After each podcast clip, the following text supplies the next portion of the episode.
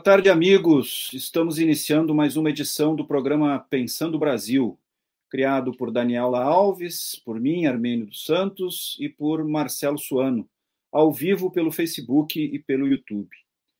Excepcionalmente hoje, eu, uh, Armênio dos Santos, serei o apresentador do programa, em virtude de que o nosso uh, amigo e sua esposa, o amigo Marcelo Suano e a, a doutora Daniela Alves, estão uh, convalescendo e não terão a possibilidade de apresentar, estarem conosco hoje na apresentação do programa. É, nós temos a grata satisfação de receber nesta oportunidade o economista Paulo de Tarso Pinheiro Machado para conversarmos sobre o sistema federativo brasileiro e seus problemas, a retomada do crescimento com o desenvolvimento social. É, Paulo de Tarso é, Pinheiro Machado é natural de Porto Alegre e congrega dois elementos raros na política: é, uma sólida formação intelectual, uma grande experiência de gestão pública e privada. Nos vários encargos públicos que assumiu, transitou em inúmeras posições estratégicas, de secretário executivo do Programa de Despoluição da Bacia do Guaíba, o Proguaíba, secretário extraordinário de Assuntos Internacionais do Rio Grande do Sul, ou presidente do Grupo CE, a Companhia Estadual de Energia Elétrica do Rio Grande do Sul, a secretário municipal de Planejamento e Gestão do município de Porto Alegre. E também ocupou os cargos de conselheiro fiscal da Companhia Carris, que é a companhia de ônibus estatal uh, municipal aqui de Porto Alegre e da Procempa, que é a companhia de processamento de dados do município de Porto Alegre. Uma das qualidades de Pinheiro Machado é a busca de consenso, o que pode desenvolver na Agenda 2020 o Rio Grande que queremos, quando fora diretor técnico da Agência de Desenvolvimento Polo no Rio Grande do Sul. É, Paulo de Tarso vislumbra a política não como um meio, mas como um fim, pautando a mesma nos consensos possíveis que estabeleçam a paz entre os cidadãos.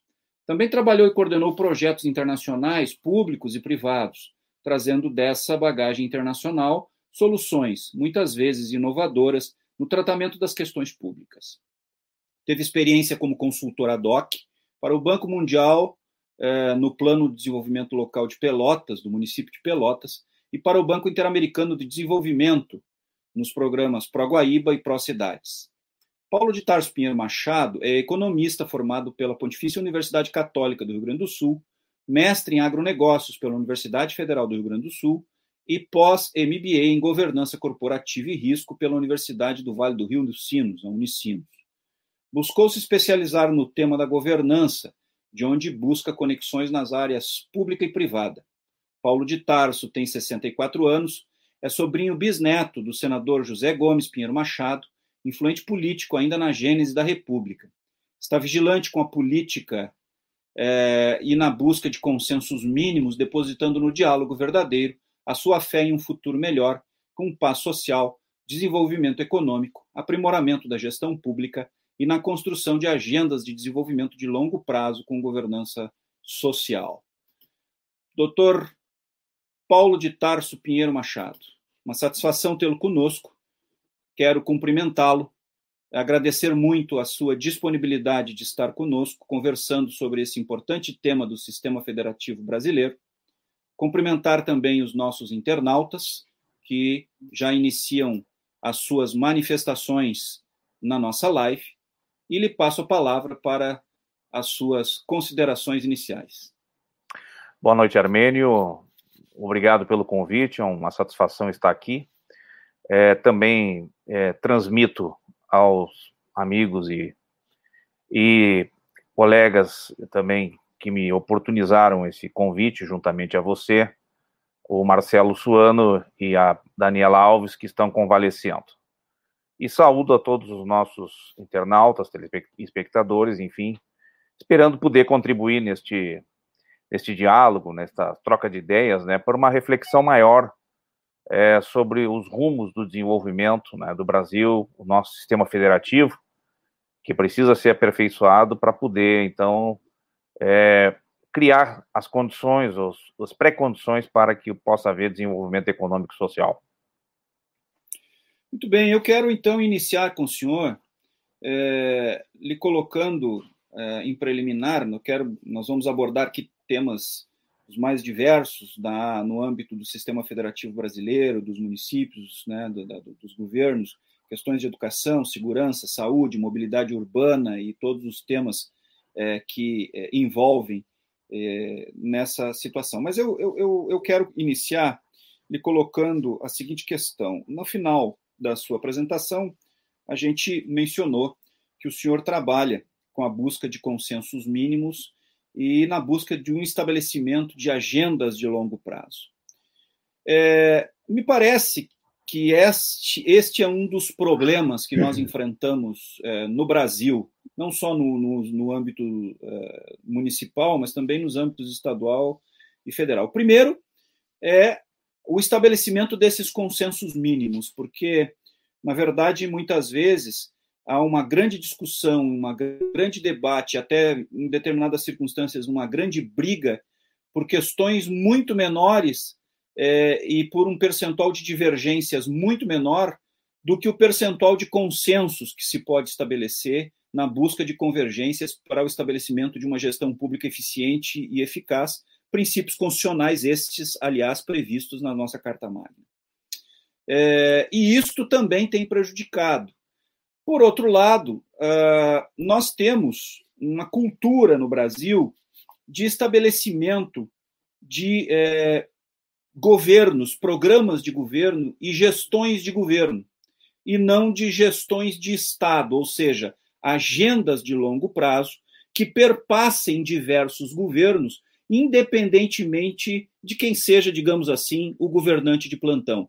Porque existem algumas questões que são atinentes, evidentemente, a planos de governo, mas são, existem outras questões que são atinentes a é, questões de Estado, questões estruturais de Estado, lato senso, Brasil, governo. Né? E eu gostaria de, colocando essas reflexões para o senhor, pedir que o senhor nos fizesse uma análise a respeito desse seu posicionamento e dessas questões que envolve as circunstâncias é, políticos sociais e de governança do Brasil nestes aspectos. Obrigado, obrigado Armênio, pela pergunta. É, evidentemente, uma das na minha trajetória profissional, que foi, vamos dizer assim, mesclada entre setor público e setor privado, é, eu pude observar algumas questões e venho observando algumas questões que são, meu ponto de vista, consideradas essenciais para qualquer processo, para qualquer projeto é, de desenvolvimento. E são esses dois pontos que você pontua inicialmente, é, é, que são, no meu ponto de vista, fundamentais.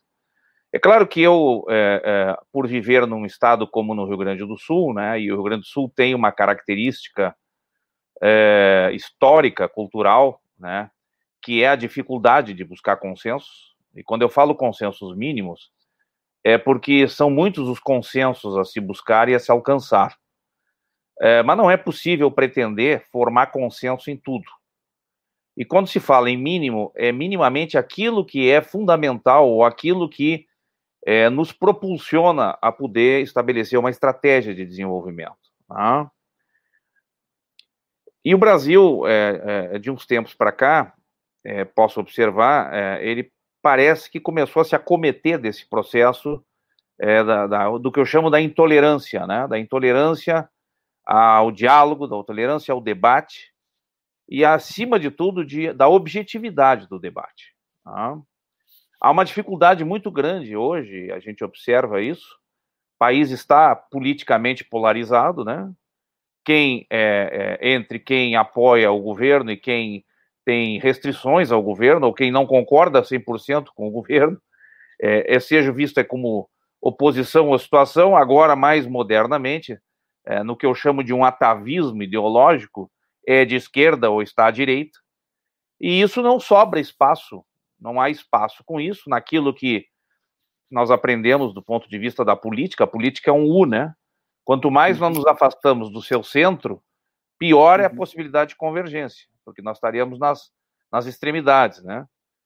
E há um espaço aí do U, que é a sua, o seu vértice, né, para se trabalhar essa possibilidade de formar consensos mínimos.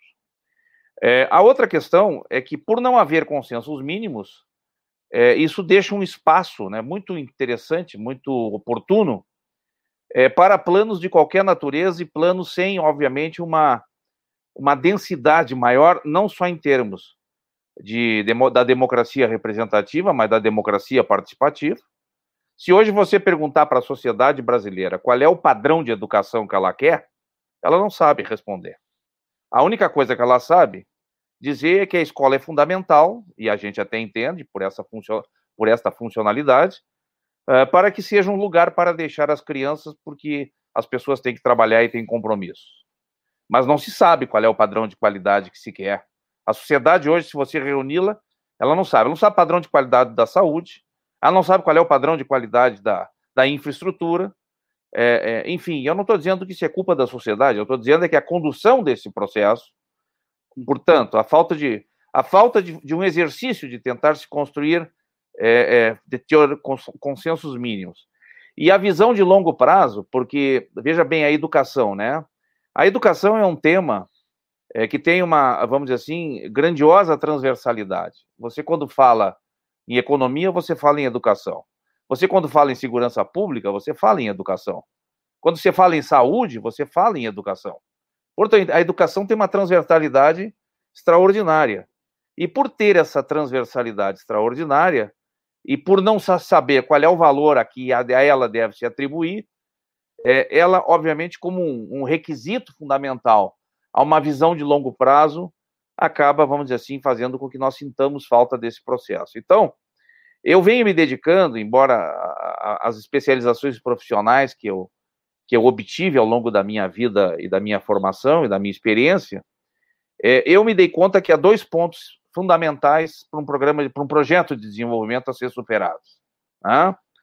A capacidade é, é, de haver uma integração entre os poderes públicos que obviamente estão consolidados do ponto de vista da democracia representativa, não há nenhuma dúvida com relação a isso, né? Uhum. O Brasil Sim. tem um executivo, tem um legislativo, tem um poder judiciário, pode ter problemas de funcionamento, mas não se discute a sua a sua uh, robustez institucional, né? Uhum. E, obviamente, buscar a sociedade nas suas competências que existem. Aliás, o Brasil, aqui em Porto Alegre, por exemplo, nós estamos cheios de movimentos coletivos da sociedade, que pensam né, em fazer, que estão elaborando cartas de longo prazo, porque cansaram desta, é, vamos dizer assim, desta sucessão de quatro anos para projetos e visões para a cidade. E com isso não se constrói nada, porque, obviamente, que o escopo político é um escopo de resultado de urna. E, obviamente, que aqueles que são eleitos trabalham né, para poder ou se manter ou para poder se renovar. Né? do ponto de vista politicamente. E essa lógica nem sempre é uma lógica de estratégia de desenvolvimento, ela é uma lógica personalizada, ela é uma lógica que tem uma visão mais, eu poderia dizer, mercantilizada do voto, né?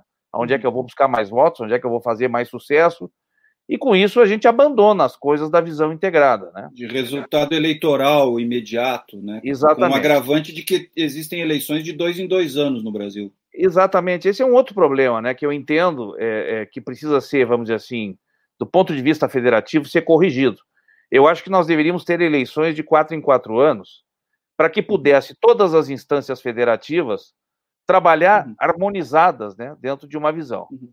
Mas parece que o conceito não é político, o conceito é econômico-financeiro. A justiça uhum. eleitoral já disse que isso custaria muito caro. Eu, eu, eu, eu acho que isso teria mais eficácia e mais eficiência, porque estaríamos fazendo um único gasto né, para objetivos iguais. Mas, enfim, aí talvez uma questão... Com um mandato, talvez com um mandato de cinco anos em vez de quatro, Exato. sem reeleição.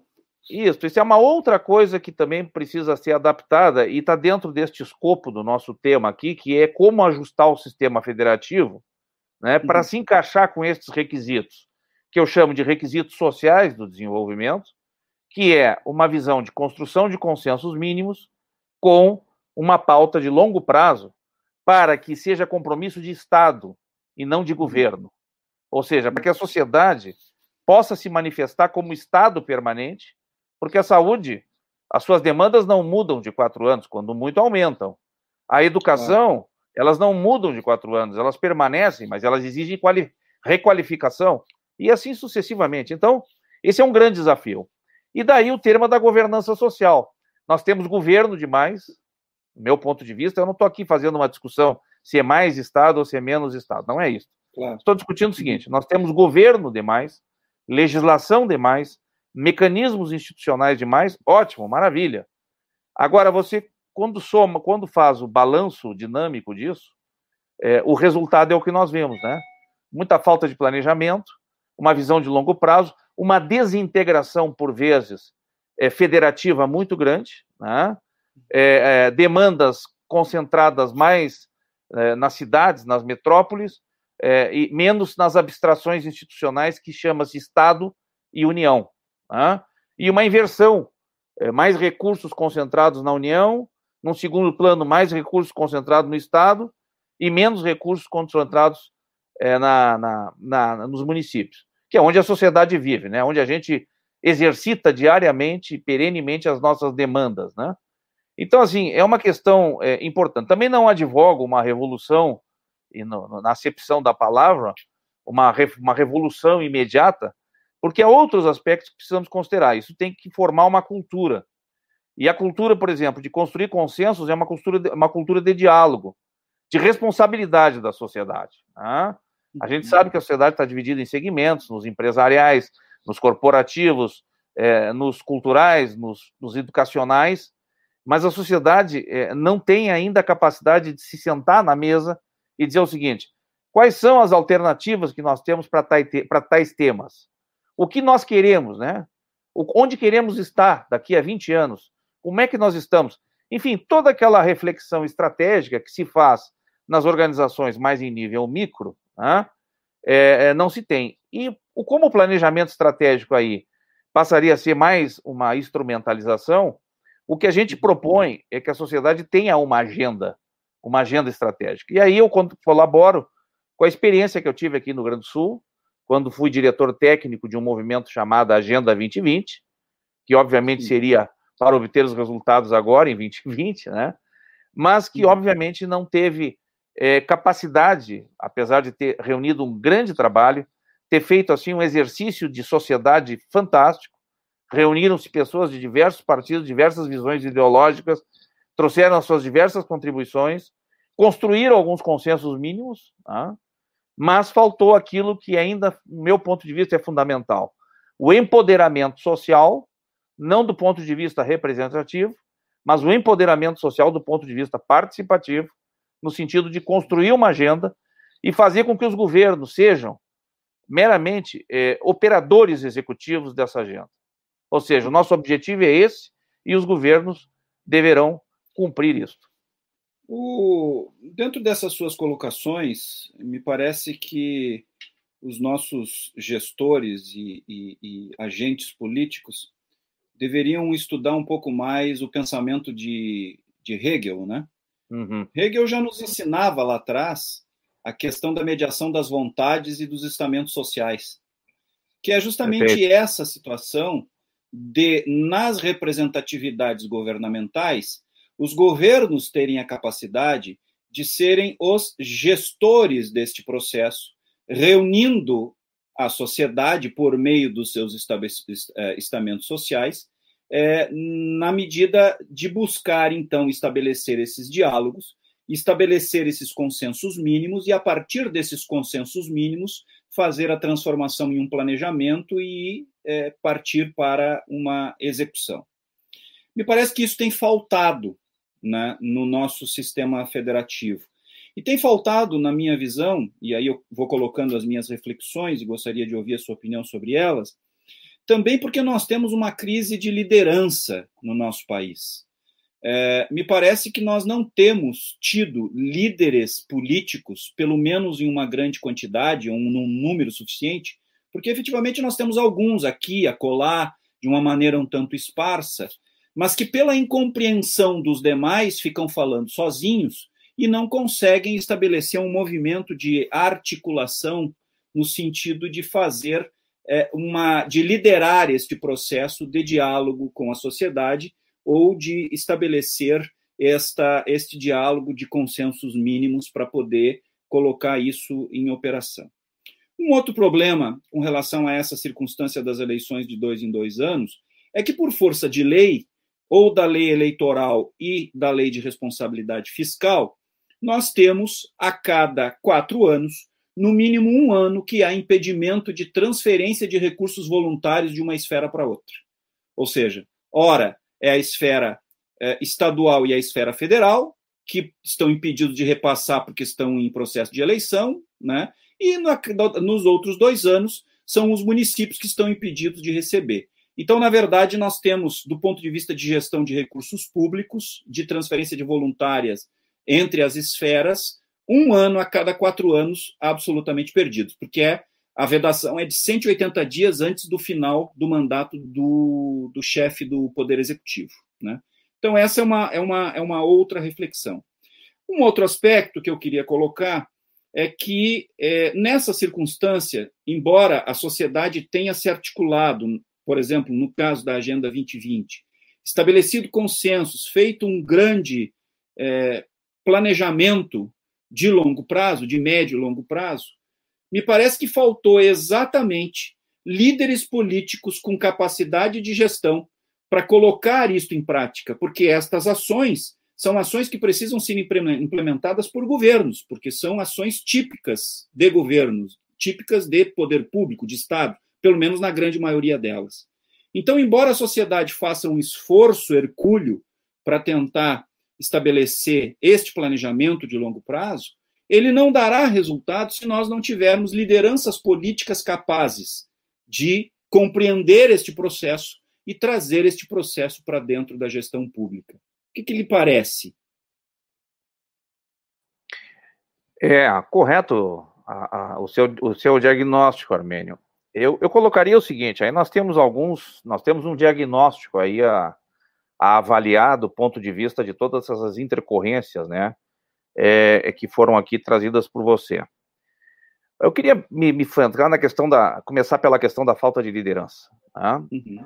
É, no Brasil, é, é as grandes, o grande, o, o, o, os grandes setores, os segmentos fomentadores de lideranças, né, ou foram a, as a política estudantil, os líderes estudantis, que formaram é, os nossos líderes que depois vieram para a cena política em nível de parlamento, em nível de, é, de governantes, né? É, posteriormente, o, o, os sindicatos, né, quando o sindicalismo do Brasil se tornou uma instituição forte na vida brasileira, né? Mas gradativamente, é, é, seja por circunstâncias políticas né, que vivemos, como a questão do, do período de exceção, posteriormente depois com é, é uma, uma espécie de, de, de, de, transformação dos sindicatos em aparelhos partidários né, ou aparelhos ideológicos, nós fomos perdendo essa capacidade de fazer, de formar lideranças. Tá? Restaria e resta um, um, um único aspecto, um único instrumento que tem um papel na formação cívica e na capacidade de organizar, vamos dizer assim, politicamente a sociedade, que são os partidos políticos. Não são os únicos instrumentos, mas são os instrumentos que representam né, a segmentação da sociedade e a segmentação político, programática e ideológica da sociedade, tá? é, mas não fazem mais isso. E aí nós entramos num processo é, que, no meu ponto de vista, é uma crise é, é muito bem destacada é, é, pelo professor Pondé, Luiz Pondé, que é um filósofo, onde ele diz o seguinte: nós transformamos as instituições brasileiras em instrumentos de apropriação privada e particular e de poder. É, é, claro que isso é uma expressão mais genérica, mas eu vou trazer e traduzir ela é, para a realidade, por exemplo, das instituições que eu relatava que sobravam ou que sobraram para fazer esta, esta condução de formação cívica, que são os partidos políticos. Os partidos políticos no Brasil hoje têm ah, como instituições, em várias pesquisas realizadas, a maior taxa de rejeição.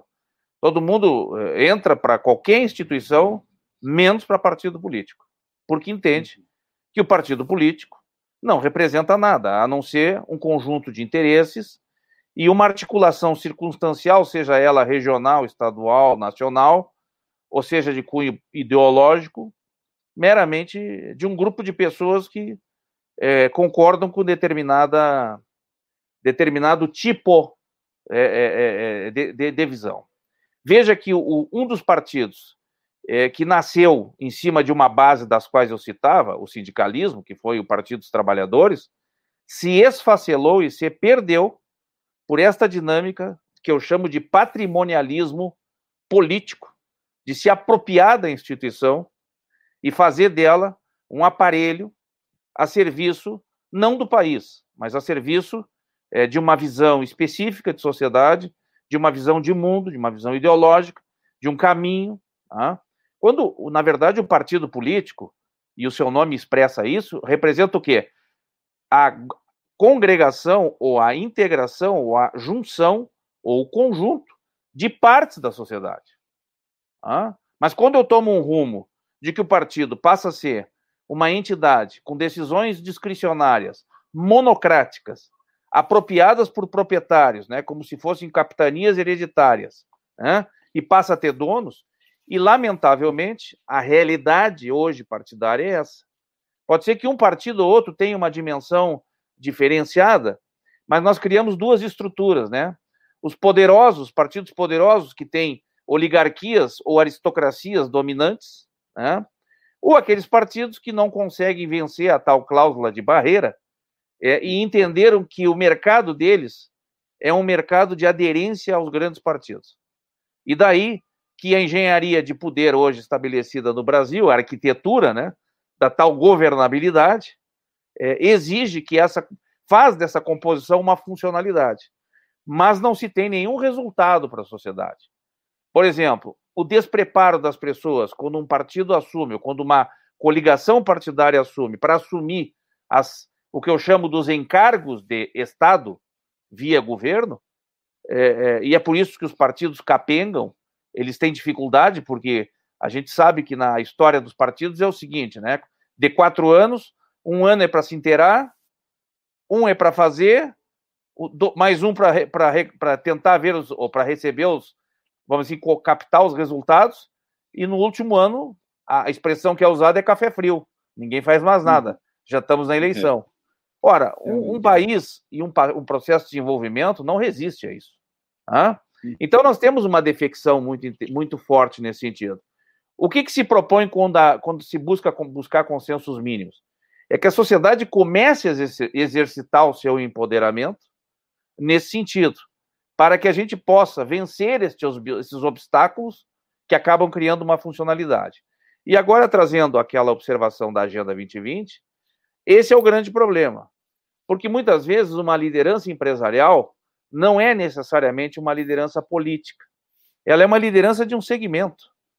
E, e, há um ditado né, que a gente aprende nos tratados de ciência política e nos tratados, inclusive, de psicologia social, que é o seguinte: o líder não é aquele é, que as pessoas criam uma admiração. O líder é aquele que se faz por exemplos de sua conduta.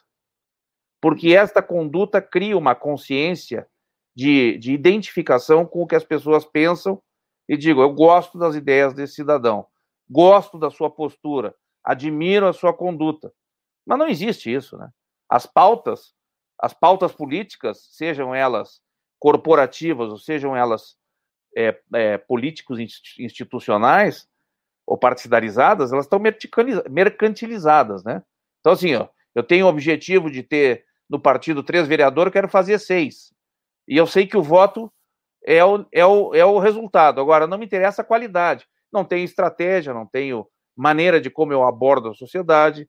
É, é, eu continuo fazendo, eu falo em nova política, mas eu não tenho métodos de nova política, eu continuo fazendo a velha política. Então, tudo isso são elementos é, que, no meu ponto de vista, é, dificultam. Qual é a forma de fazer isso? Fazer com que a sociedade participe, que ela crie uma inversão participativa a partir do momento que os partidos políticos entendam que sem sociedade eles não, não serão nada, e é por isso que há um divórcio, há um distanciamento da política da sociedade, né? e nós temos que, de alguma maneira, é, recompor isso. É, e uma forma é fazer com que a sociedade entenda o seguinte: é, tudo é prioridade? É. é mas, mas, quando tudo é prioridade, nada, nada mais é prioridade. Então vamos estabelecer algumas prioridades. E aí é, que trabalho, assim, do ponto de vista de alguns elementos, é, que basicamente são os seguintes: quais são as prioridades? Primeiro, tem que haver saúde. Sem saúde, ninguém pode avançar. A saúde no Brasil é um problema seríssimo. É um problema que está determinado pela capacidade de renda da sociedade. Segundo ponto, a educação. Porque a educação é uma, é uma tarefa de 20 anos no mínimo. A Coreia só, só mudou e se alterou porque começou um projeto de educação que durou 23 anos, com objetivos muito claros, com drivers muito bem estabelecidos e mais, com envolvimento da sociedade. O governo serviu meramente como um agente operacional né, uhum. daquela agenda, daquele objetivo. Indutora do processo. Exatamente. Então, falava saúde, educação, é, segurança. Né? Não é possível você viver num país em que a segurança é um valor absoluto, a insegurança é um valor absoluto, é a, a, segurança, a insegurança pública, a insegurança social, a insegurança é, jurídica, a insegurança institucional, a insegurança política. Isso é um estresse. Essa sociedade não pode ter produtividade com este conceito de insegurança que ela vive e experimenta permanentemente. E, afim, os, os demais itens que compõem a, a, a vida social, a demanda da vida social, mas que a gente precisa, então, estabelecer o seguinte: quais são as nossas prioridades? Quando eu falo em consensos mínimos. Nós, sem saúde, não vivemos, sem educação, não avançaremos, e sem segurança, não há condição é, de nós termos produtividade.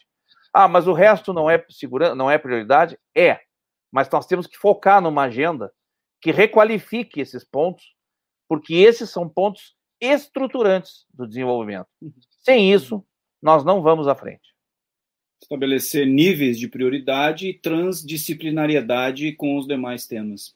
Com certeza. Bem, meus amigos, os nossos internautas estão se manifestando. Eu, é, como os amigos estão ingressando na live, muitos estão ingressando depois da nossa abertura, uhum. eu quero novamente é, informar que infelizmente hoje o Dr. Marcelo Suano não pôde estar conosco porque está convalescente, assim como a doutora Daniela Alves, e é, que Deus, na próxima oportunidade, nós tenhamos a possibilidade de tê-lo novamente conosco.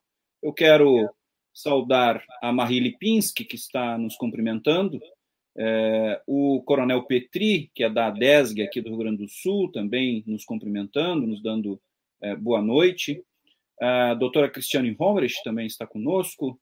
É, a dona Marina Fontoura, com o senhor Ivan Fontoura, também estão nos cumprimentando também. É, o Apodi Oliveira também está nos cumprimentando. E o Sérgio Milos da Silva está lhe saudando, doutor é, Paulo, e eu só deixo de fazer a manifestação dele no ar em função das restrições da lei eleitoral. Obrigado, obrigado, obrigado. Bem, é, então, retomando, o senhor é, abordou algumas questões é, relativas à educação, segurança, saúde, etc. e tal. Eu gostaria, então, agora de começar a pontuar com o senhor algumas questões essas inerentes à circunstância uhum. dentro do âmbito do, do município dos municípios brasileiros e a importância desses segmentos. Eu gostaria de aprofundar um pouco mais com o senhor sobre essa questão da saúde no âmbito dos municípios. O senhor nos colocou que há uma descentralização dos serviços né, e uma concentração dos recursos no âmbito da esfera da União, é, embora nós tenhamos previsões constitucionais de, de, de aportes de recursos para a área da saúde, para a educação, eu queria lhe perguntar como é que o senhor vê essa circunstância da área da saúde, toda essa crise agora em função da pandemia de Covid, né? E tem todo esse enfrentamento reprimido no âmbito das cidades, né, com relação a esse aspecto. E como é que o senhor vê este tema da saúde no âmbito dos municípios?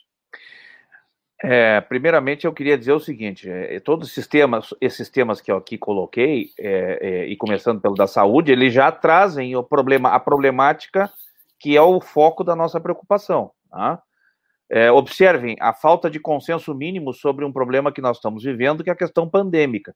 E aqui eu não estou tomando o lado de quem acha que não é tão grave, Sim. quem acha que é tão grave, mas veja, como é que podemos avançar como é que. E, e vejam a transversalidade dos temas. Olha a insegurança psicossocial que isso nos traz quando não há uma clareza, né? uma clareza mínima, é, em que pese estamos numa democracia, mas a democracia ela não pode ser feita é, é, só de discrepâncias, ela tem que ser feita também é, de compreensões e, de, de, de, um esforço de buscar o entendimento comum. Para isso é democracia, né? Num, num processo de exceção, num regime ditatorial, é sempre mais fácil fazer as coisas porque é um que toma decisão, né? Então, e quem não quer, não gosta, não quer tomar decisão ou não ou não pô, ou não vai participar da decisão, está fora. Mas vivemos uma democracia e a democracia tem custo. Então veja a questão da saúde, né?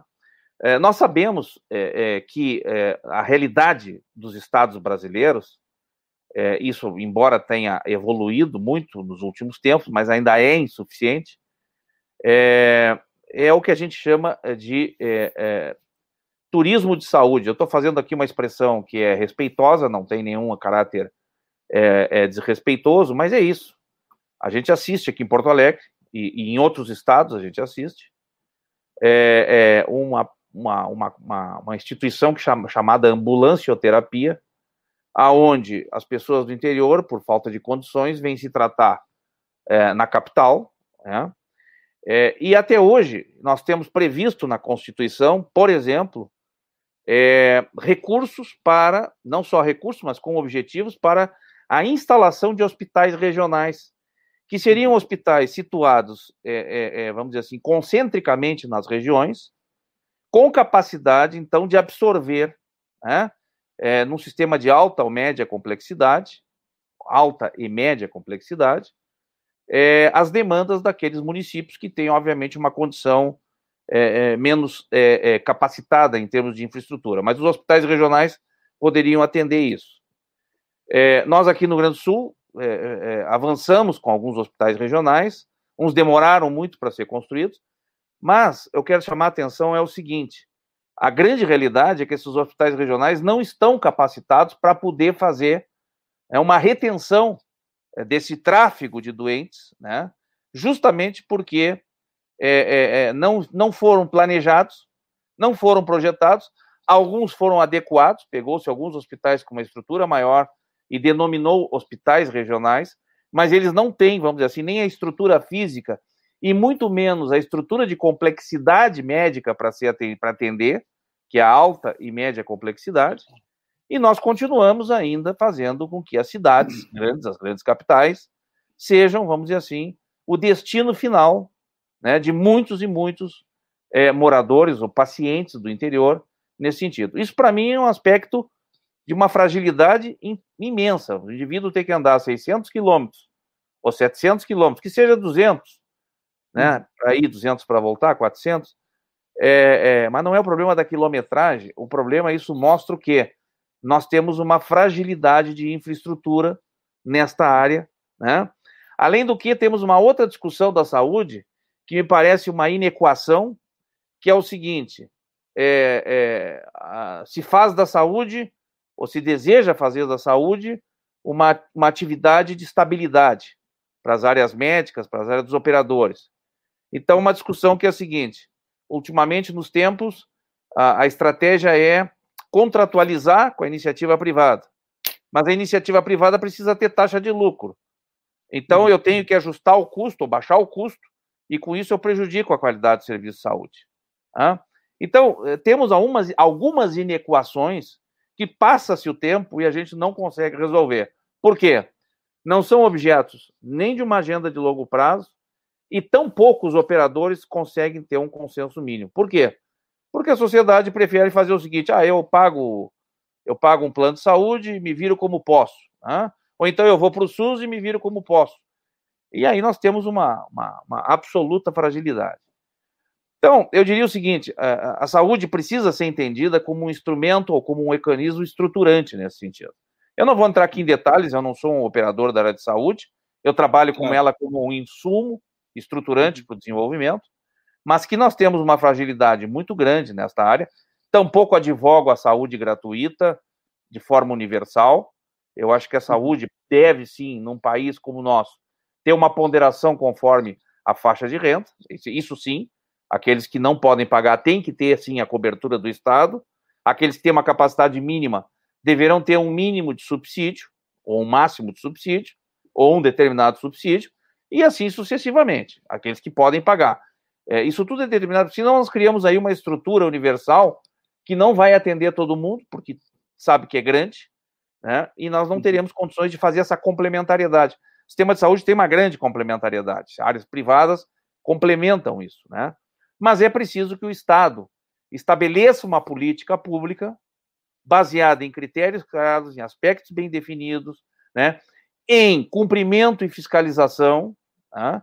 E só poderíamos fazer isso num, num país com essas dimensões continentais se a sociedade for partícipe desse processo, não só dizendo o que quer, mas ajudando a, a, a, a controlar a fiscalização e o Estado exercendo o seu poder né, de operador ou de regulador deste processo, que isso já existe. Tá?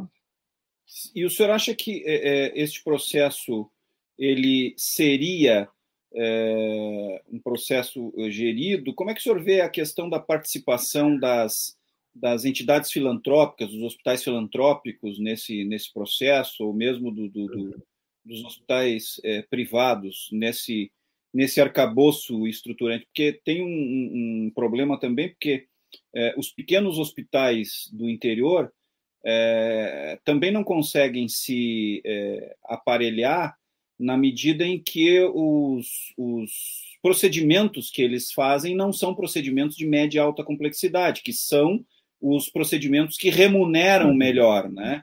Ou seja, aqueles procedimentos de baixa complexidade não remuneram tão bem assim. E aí a grande maioria deles enfrenta dificuldades porque não consegue obter os recursos de financiamento do, do governo. Então, na verdade, também isso leva a uma concentração, né? É, então, como é, que, como é que o senhor vê esta circunstância, essa questão das, das, dos hospitais filantrópicos? Nós temos, um, nós temos um sistema de saúde no Brasil que é modelar. Para ter uma ideia, os Estados Unidos veio aqui olhar o nosso sistema e copiou ele em parte. Outros países vieram aqui e copiaram. Qual é a dificuldade que nós temos? É justamente um problema federativo. É esta articulação, né? e aqui não estou dizendo que nos aspectos micro a coisa não funciona, não, funciona bem, o sistema SUS funciona bem. Né?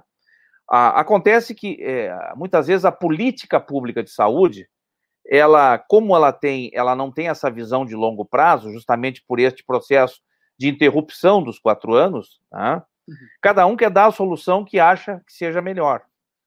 É, e eu entendo que, é, efetivamente, o, o, setor de saúde tem, tem segmentação. Tem, tem segmentação. Você tem, por exemplo, determinadas. É, você existe as instituições filantrópicas, existem as instituições comunitárias regionais, existem as entidades, as instituições privadas, existem as, instituições corporativas, os hospitais corporativos, de servidores públicos, de corporações militares, enfim. O sistema de saúde ele, ele, ele tem uma boa estrutura. O que nós não temos, no meu ponto de vista, é uma clareza das políticas públicas e o pior, uma integração de uma política e de uma visão de longo prazo que permita sedimentar, porque essa interrupção, é, é, essa, essa, essa ruptura do pacto federativo, né, em que a União, é, nós, nós até, até recentemente, nós vínhamos observando o seguinte, a União vinha distribuindo encargos aos estados e aos municípios, mas principalmente aos municípios, e os recursos não vinham na proporção. Aí houve um governo que tomou uma decisão é, volitiva, da sua vontade, de entender que é o seguinte, nós vamos liberar recursos. Né? Só que isso não vai resolver o problema de uma visão estruturada e uma visão de sustentabilidade. E é por isso que a situação da saúde é complicada. Por quê? Porque é, os, os, os, hospitais, sejam eles comunitários, privados, é, aqueles que têm, vamos dizer assim, que não têm cobertura federal, por exemplo. Eu dou um exemplo, alguns hospitais aqui que são federais da União, eles têm ainda recursos adicionais por Sim. conta de serem, de gozarem da condição. Vou pegar um exemplo, o Hospital de Clínicas de Porto Alegre. É um hospital escola. escola né? É. Então ele recebe aportes de recursos voltados à formação médica e, e, e formação dos operadores hospitalares, e isso lhe dá fôlego para poder uhum. então cumprir a sua missão. Agora, outros hospitais não. Os outros hospitais não têm, eles vivem da atividade é, hospitalar. Então, na minha percepção, nós temos aí um grande problema. Quais são os consensos mínimos que nós precisamos estabelecer na área de saúde? Quais são as integrações mínimas que nós temos que ter? Quais são as responsabilidades mínimas que nós temos que ter? A União tem mais recursos, vai poder atender mais é, é, aqueles que têm mais dificuldade, vai poder estabelecer projetos ou financiamento para a saúde, para a construção de projetos de hospitais regionais ou de centros regionais, para poder, vamos dizer assim, é, absorver parte da demanda que se dirige de um município pequeno, de baixa complexidade, que não tem, evidentemente, uma, uma funcionalidade maior é, é, para a capital, isso não tem integração. Essas coisas são assim, eu, eu chamaria de são do tipo é, é, é, é episódicas, são episódicas. E isso nos, nos, não nos permite ter uma visão integrada. Então nós vamos capengueando, quer dizer, a cada tempo aparecem novas dificuldades e nós não preparamos elas, nós não previmos elas, nós não olhamos ela dentro de um, de um board, né? de um painel de controles. Olha, determinadas coisas vão acontecer ou poderão acontecer. Nós vamos trabalhando por demanda. Esse é o grande problema brasileiro.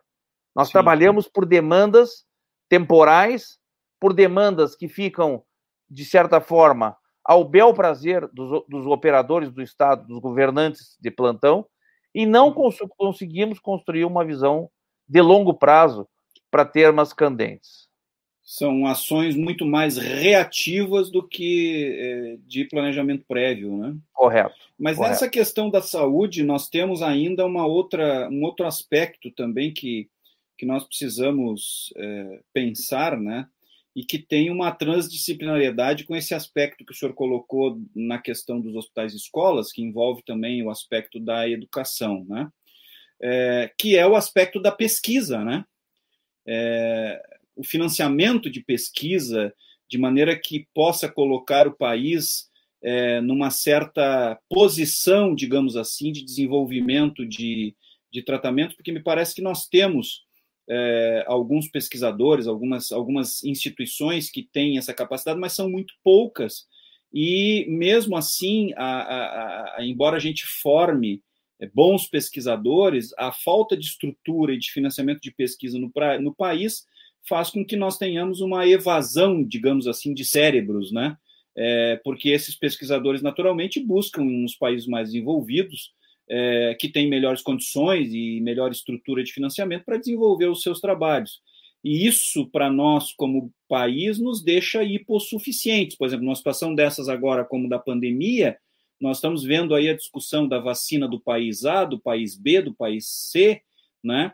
E nós não, não vemos, né? É, e claro que foram feitas parcerias, mas nós não vimos até o momento dizer que se trabalhou no desenvolvimento da, de uma pesquisa em nível é, nacional para fazer esse desenvolvimento, ou seja, nós estamos dependentes, né? Sempre de, de, de, de países, muitas vezes, inclusive, de medicamentos desenvolvidos a partir de princípios ativos da nossa própria biodiversidade, né?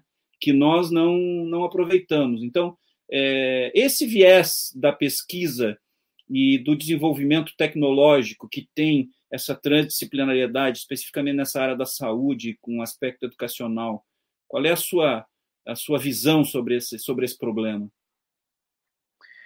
É, eu, eu tive a oportunidade de conviver com a academia, fui professor universitário durante muito tempo, né, é, também fiz formação acadêmica na, na, na, universidade. E o que eu posso observar é, é, que, justamente por esta falta de construção de consensos mínimos, parece que eu estou ficando repetitivo, mas a construção de consensos mínimos, essa agenda de longo prazo, ela não nos permite estabelecer um quadro né, de objetivos e requisitos. Tá? É, e as coisas ficam segmentadas. Né? O que, que aconteceu no Brasil de um tempo para cá? em que pese tenhamos, tenhamos recursos destinados à pesquisa, né, é, é, a pesquisa ficou afastada dos seus centros de demanda. Tá? Se você olhar qualquer outro país, a universidade é um requisito fundamental, a pesquisa ela é um requisito fundamental para o desenvolvimento tecnológico e para o avanço do país. Ela funciona quase, ela é uma engrenagem, ela faz parte de uma grande engrenagem. O que, que aconteceu no Brasil? Por dinâmicas governamentais, alguns governos estimularam a universidade, outros esqueceram a universidade, e ela acabou se fechando em si própria. É, eu estou dizendo isso porque eu convivi lá dentro, eu sei disso. Tá? é, se gastou muito dinheiro em pesquisa que não nos levou a lugar nenhum, que não nos conduziu a nada. Por quê? Porque faltou direcionamento, faltou a demanda. Ah? Se eu disser o seguinte, olha, eu preciso de uma pesquisa que me revele quais são os componentes, é, vamos dizer assim, biofármacos, né?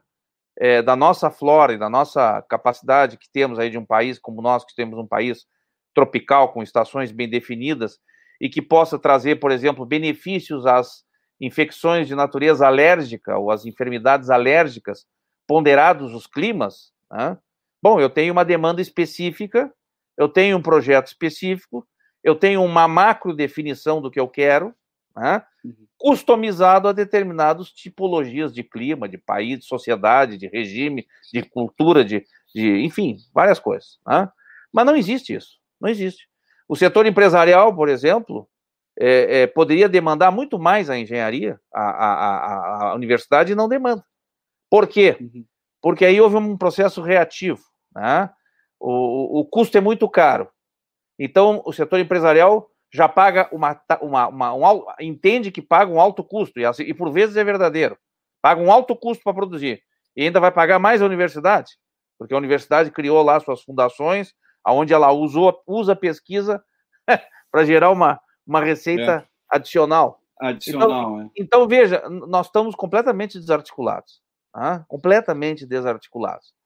E, e a universidade, de um tempo para cá, passou a também ser um aparelho de apropriação patrimonial, ideológica. Né? Eu não estou aqui entrando no, no, no, debate ideológico, mas é uma verdade, porque é, passou a se divorciar mais ainda da sociedade.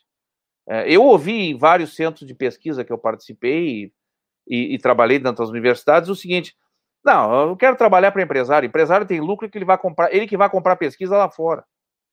Ora, isso, isso, é, isso é um problema. Como se o financiamento do setor privado não fosse um estímulo ao desenvolvimento da própria instituição. Pois é, mas veja, isso, isso se forma, e isso se, essa, esta forma pensamento, ela se, ela se estabelece e ela se reproduz, e ela chega nas classes dirigentes.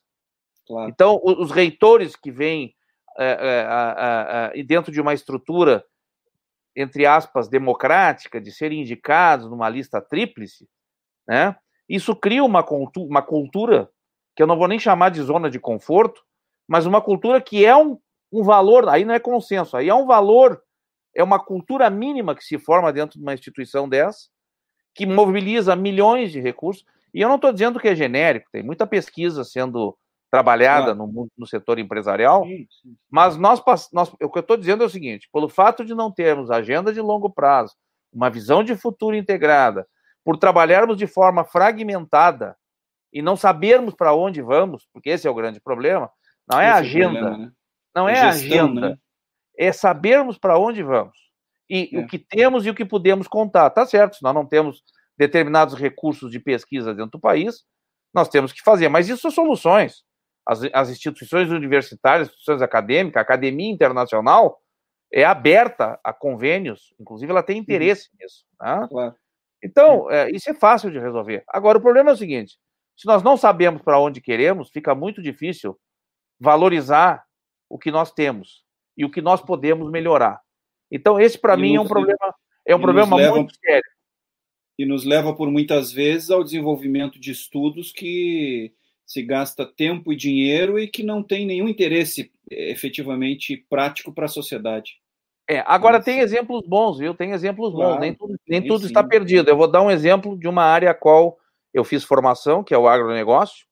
Uhum. O agronegócio brasileiro hoje deu um salto porque ele resolveu é, fazer, é, vamos dizer assim, um casamento, tanto com o ensino técnico como com o ensino acadêmico, e, e, e, vai muito bem, obrigado, porque a universidade ampliou sua capacidade de fornecer é, é, é, insumo e pesquisa né, para o agronegócio brasileiro. Então, esse é um exemplo que, que vai, o setor vai muito Sim, bem, obrigado, e, e um deu esse salto por causa disso. Um exemplo profícuo de sucesso, né? Porque, na verdade, é, também, também existe uma instituição que é importante nesse processo, que é a, que é a Embrapa, né? A Embrapa Sim. é uma instituição, uh, embora estatal, uma instituição que tem muito desenvolvimento, aqui no Rio Grande do Sul nós temos o Instituto Rio Grandense do Arroz e algumas outras instituições que, é, porque são estimulados pelo setor do agronegócio e também porque recebem recursos dos próprios, dos próprios setores, dos próprios produtores, é, tem possibilidade de desenvolver pesquisa. Né? Um exemplo de que a parceria estabelecida pode sim dar resultados eficientes.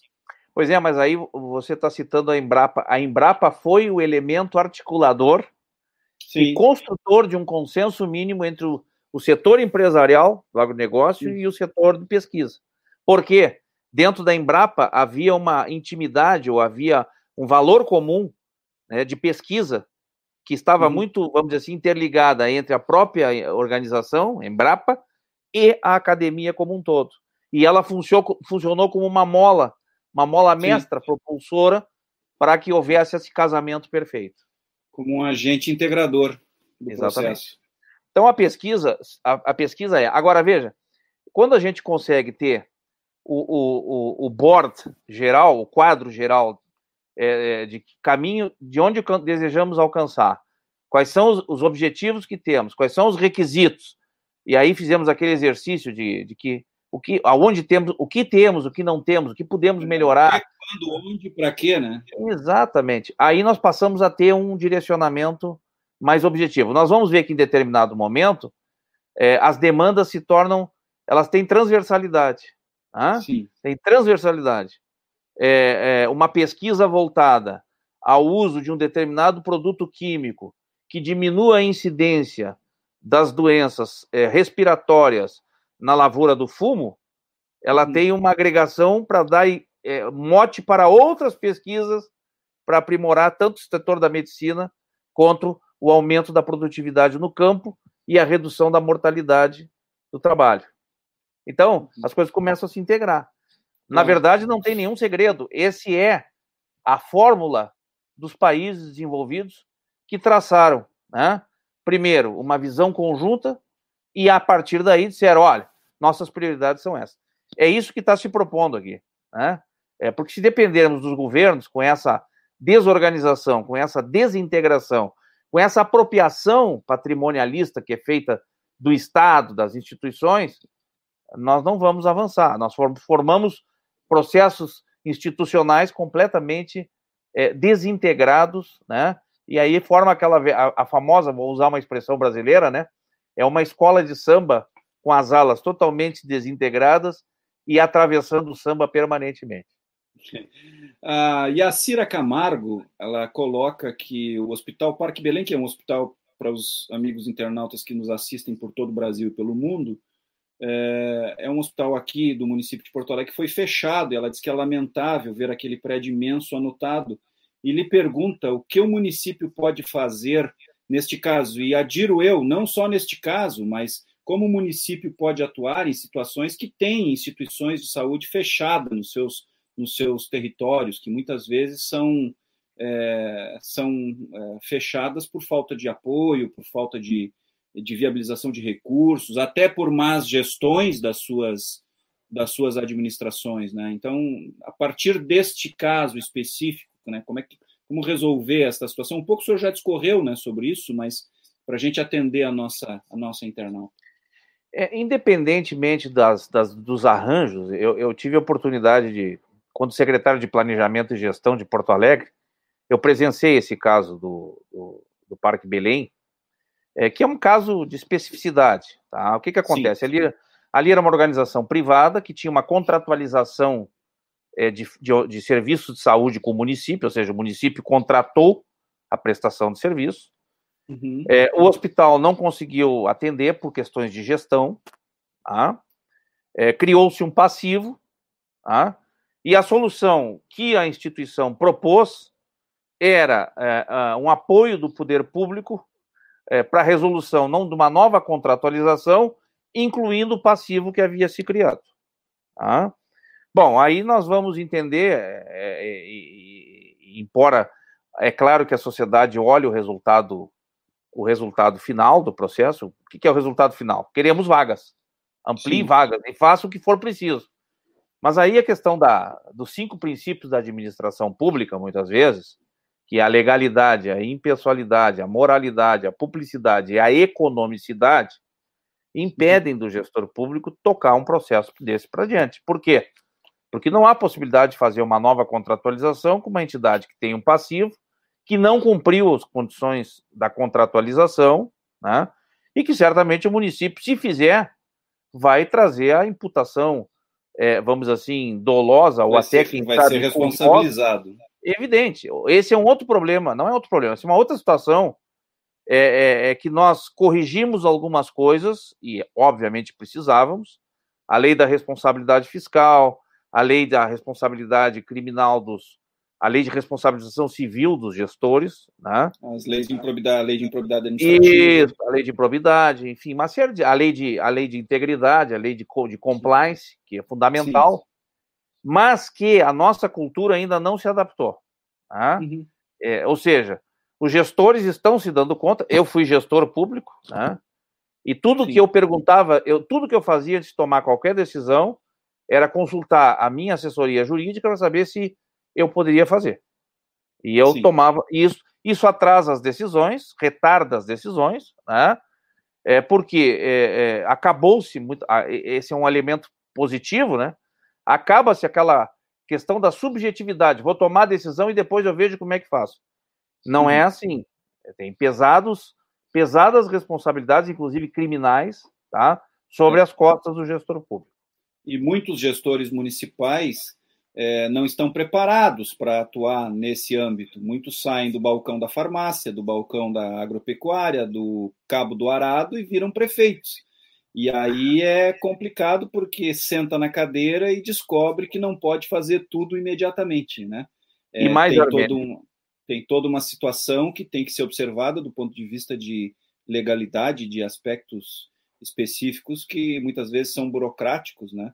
E tem mais um outro aspecto. Nesse aspecto da saúde que o senhor falou, da questão da prestação de, da, da, da questão da, da, da, gestão do hospital e tal, também tem um aspecto de que os, os gestores precisam se preparar um pouco mais no sentido de fazer as prestações de contas de maneira adequada e nos termos do que é exigido, para não correrem o risco também de perderem recursos, porque em determinadas situações é, as entidades perdem muitos recursos porque não fazem as prestações de contas ou porque não encaminham os projetos aos governos em tempo hábil, né? Com certeza, esse é um aspecto. E aí eu volto ao início do que nós conversávamos, que essa preparação de quadros, né, para que é, a, a, sociedade chegue aos governos, e a sociedade chega aos governos, o processo é democrático, é via eleição, qualquer cidadão é, na plenitude dos seus direitos políticos e, das, e, dos seus direitos civis, pode se candidatar a qualquer cargo. Tá? Não há nenhum impedimento nisso. Aliás, essa é a essência da democracia. Tá? Mas acontece que há um requisito nisso, né? um requisito chamado preparação, formação. Tá? Sim. E outra, eu posso ser um excelente empresário de uma, com sucesso consagrado no setor privado, mas eu tenho que entender que o setor público é completamente diferente do setor privado. Eu no, eu no setor público, eu no setor privado, amanheço, tomo uma decisão, né, e ela não privado tem eu posso fazer no setor privado eu posso fazer tudo que não é contrário à lei e no setor público só posso fazer aquilo que a lei expressamente me autoriza. Permite, permite. Esse e assim é o mesmo, princípio é o princípio de direito administrativo. E, e, e, e, assim mesmo, fazendo aquilo que a lei me permite fazer, eu ainda corro riscos é. da interpretação né, de um agente fiscalizador. Da auditor, exatamente. Da, audit, da fiscalização interna e da fiscalização externa. Exatamente. Que ainda pode me dizer o seguinte: sim, é, isso está na lei, mas na verdade isso trouxe essa repercussão. Entendeu? Sim. Então, é uma inflexibilidade. E aí eu entro na questão, volto para trás.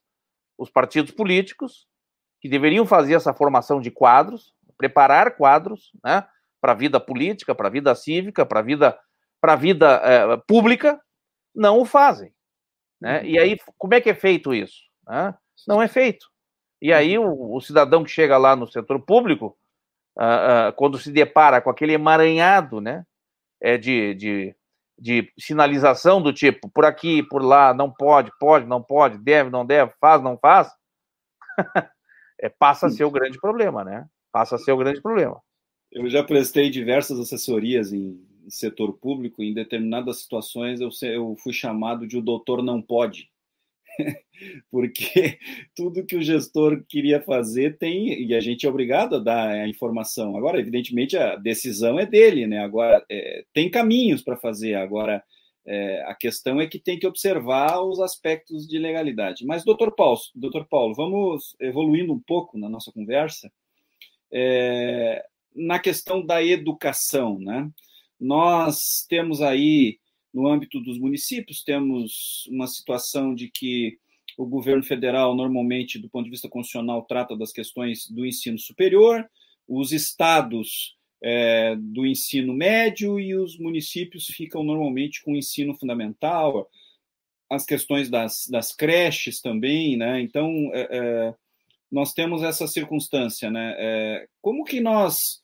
É, o senhor falou lá no início da, da, da sua manifestação é, que a sociedade não sabe o que quer efetivamente. Ela tem noção de que educação é fundamental, que educação é, precisa existir, que ela deve ser pública ou não, mas na verdade não há uma clareza de um projeto pedagógico, né?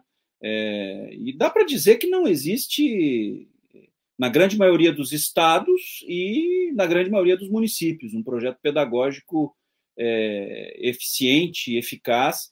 Nós estamos vendo aí a formação de uma geração que tem é, sérios problemas do ponto de vista é, de formação, de educação. Nós temos muitos analfabetos funcionais. Né? É, na minha área, que é a área do direito, às vezes eu fico escandalizado com algumas petições que eu vejo ingressarem no Poder Judiciário, é, com escrita que é absoluta, um texto que muitas vezes é absolutamente é, ininteligível, né? não, não, não dá a menor possibilidade de se entender o que a criatura quer dizer, né? e, e, e nós estamos vivenciando isso, né? do ponto de vista da, da educação, né?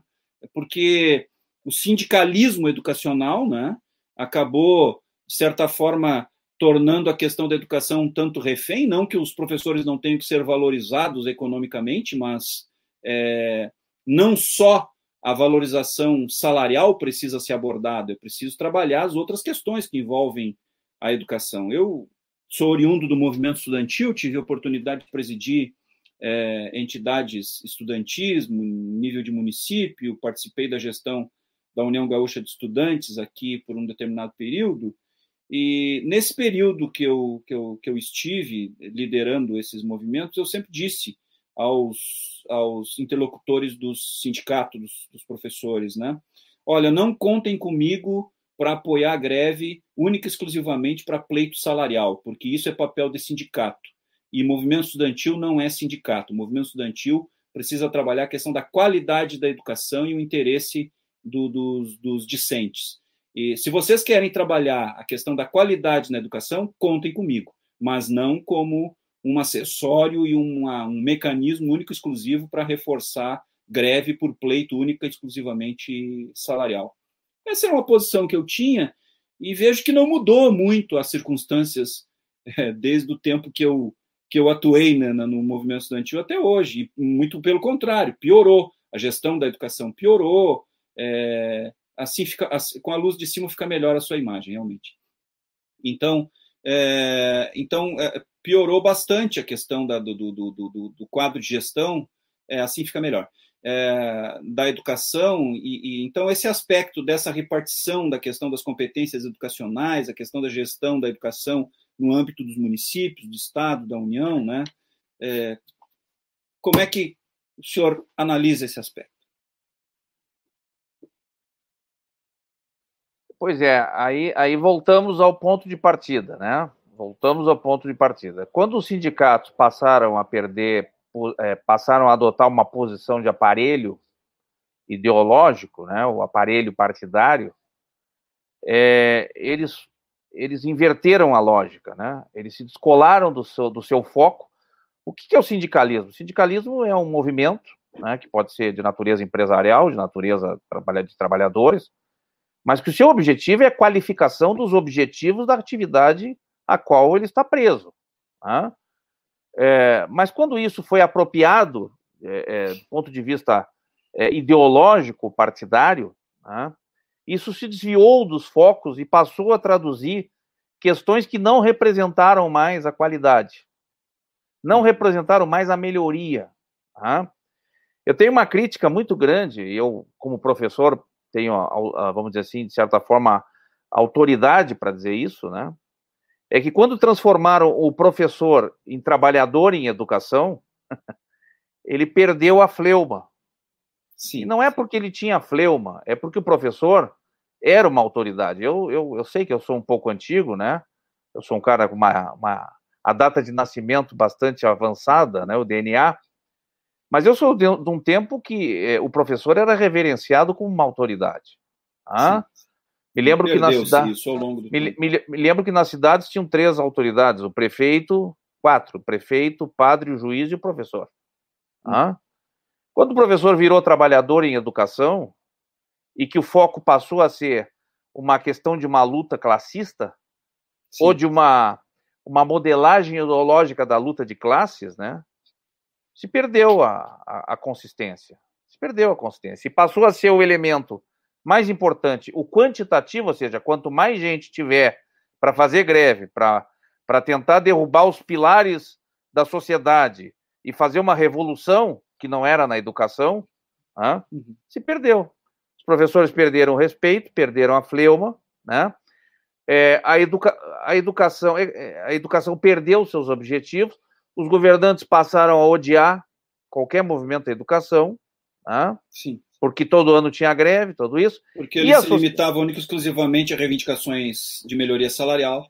Exatamente. E a sociedade, e a sociedade é, é, é, se afastou disso, ficando como uma espécie de um ator privilegiado, é, torcendo para que não houvesse greve, porque isso impediria de que ela continuasse a sua vida da normalidade, que era trabalhar, que era cumprir suas missões, enfim, é, e, e, não tendo com quem deixar as crianças. É, é, se nós entender que a educação tem essas funcionalidades, que também são verdadeiras, mas que isso é a sua lógica de ser, nós não vamos avançar, como nós não avançamos. Ah, como nós não avançamos. A, a, questão da remuneração e a questão do dispêndio é, dos recursos, nós temos aí, por lei, os melhores instrumentos de alocação de recursos que diz o seguinte, que estados e municípios devem alocar 25% do seu orçamento em educação. Sim. E 15% na saúde. O que a gente chama de vinculações orçamentárias. Sim. Eu como economista Exatamente. Eu como economista hoje, eu, eu, eu questiono isso pelo seguinte: a, a prova, a, a experiência prática, e tive possibilidade de de constatar isso quando secretário de planejamento e também na Agenda 2020, mas mais como secretário de planejamento do município, Porto Alegre investe mais de 25%, tem a melhor remuneração dos professores, uhum. os professores da, só perde para o Rio de Janeiro e para Belo Horizonte, em termos de remuneração. Tá? Porto Alegre está na terceira matriz salarial mais bem remunerada das capitais brasileiras. E você olha o IDEB dos anos finais e dos anos iniciais, respectivamente, Porto Alegre tem 25 e 21. O que significa dizer o seguinte: não há uma correlação direta Essa entre. A proporcionalidade não é direta. Não há uma correlação direta entre é, é, é, infraestrutura educacional, salários bem remunerados com qualidade da educação. E esse é o grande problema. Qual é o problema? Basta dizer que nós temos que ampliar, e, e até bem pouco tempo, é, o movimento corporativo da educação, e alguns parlamentares, alguns partidos, e de vários, lutavam para ampliar esta participação, não uhum. sobre o orçamento, mas sobre o PIB. Ora, o que, que revela isso? O que, que revela isso? Que nós temos a Constituição do Estado do Rio Grande do Sul, por exemplo, se nós somarmos todas as vinculações, vinculações. que existem nela, dá mais de 100%. Ou é seja, não tem orçamento que resista, não, né? Não, Imagina uma vinculação dessas no PIB, né? É, mas eu, eu, diria o seguinte, é, é, é, até eu diria que as vinculações elas podem se justificar desde que, desde que elas estejam a serviço de um projeto maior, de uma agenda maior, uhum. de um objetivo maior, tá? e desde que o Estado estabeleça uma coisa chamada é, acompanhamento meritocrático. Tá? Por exemplo, se os municípios recebem determinada quantidade de recursos, de repasse para a educação, e a sua performance é sofrível, você tem que dizer para ele o seguinte: olha, você vai ter menos recursos para fazer isso. Se você não cumprir a meta, você vai ter uhum. menos recursos. E a outra questão é o seguinte: a nossa meta está descolada do objetivo maior.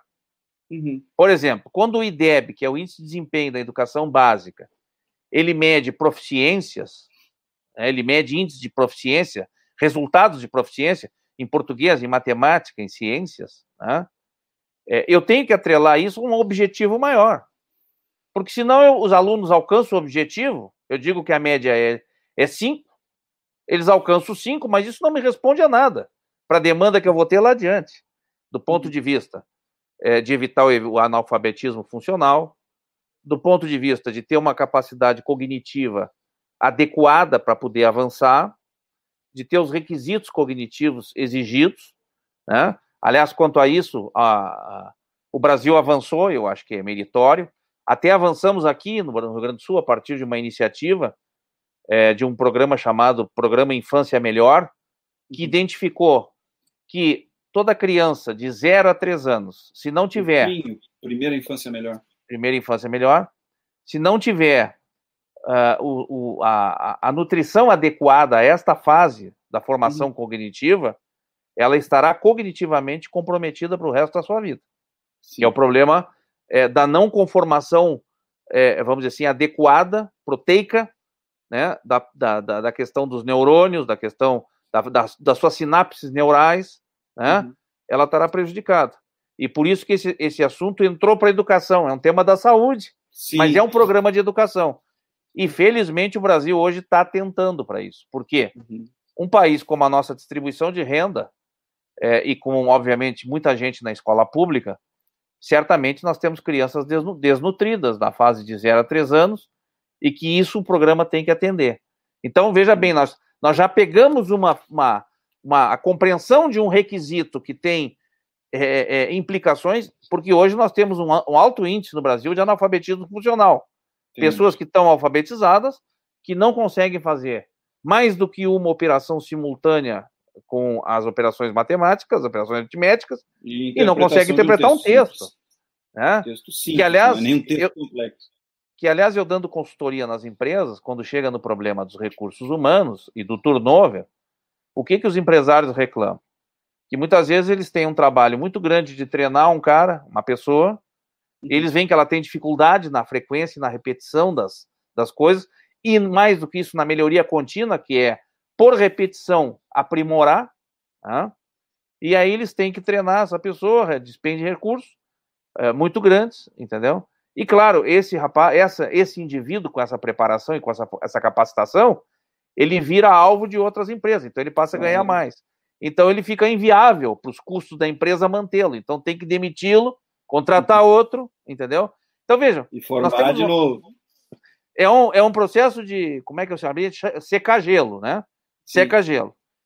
É, e, e, é isso que nós temos que entender. Nós, se nós não tiver um projeto maior, e, e, com a sociedade participando, e com a sociedade dizendo onde é que ela quer chegar, é, aí alguém pergunta, bom, mas e onde é que começa isso? Ah, aí que tá, nós temos que qualificar a educação, vamos ter que dar um tempo para que isso aconteça, né?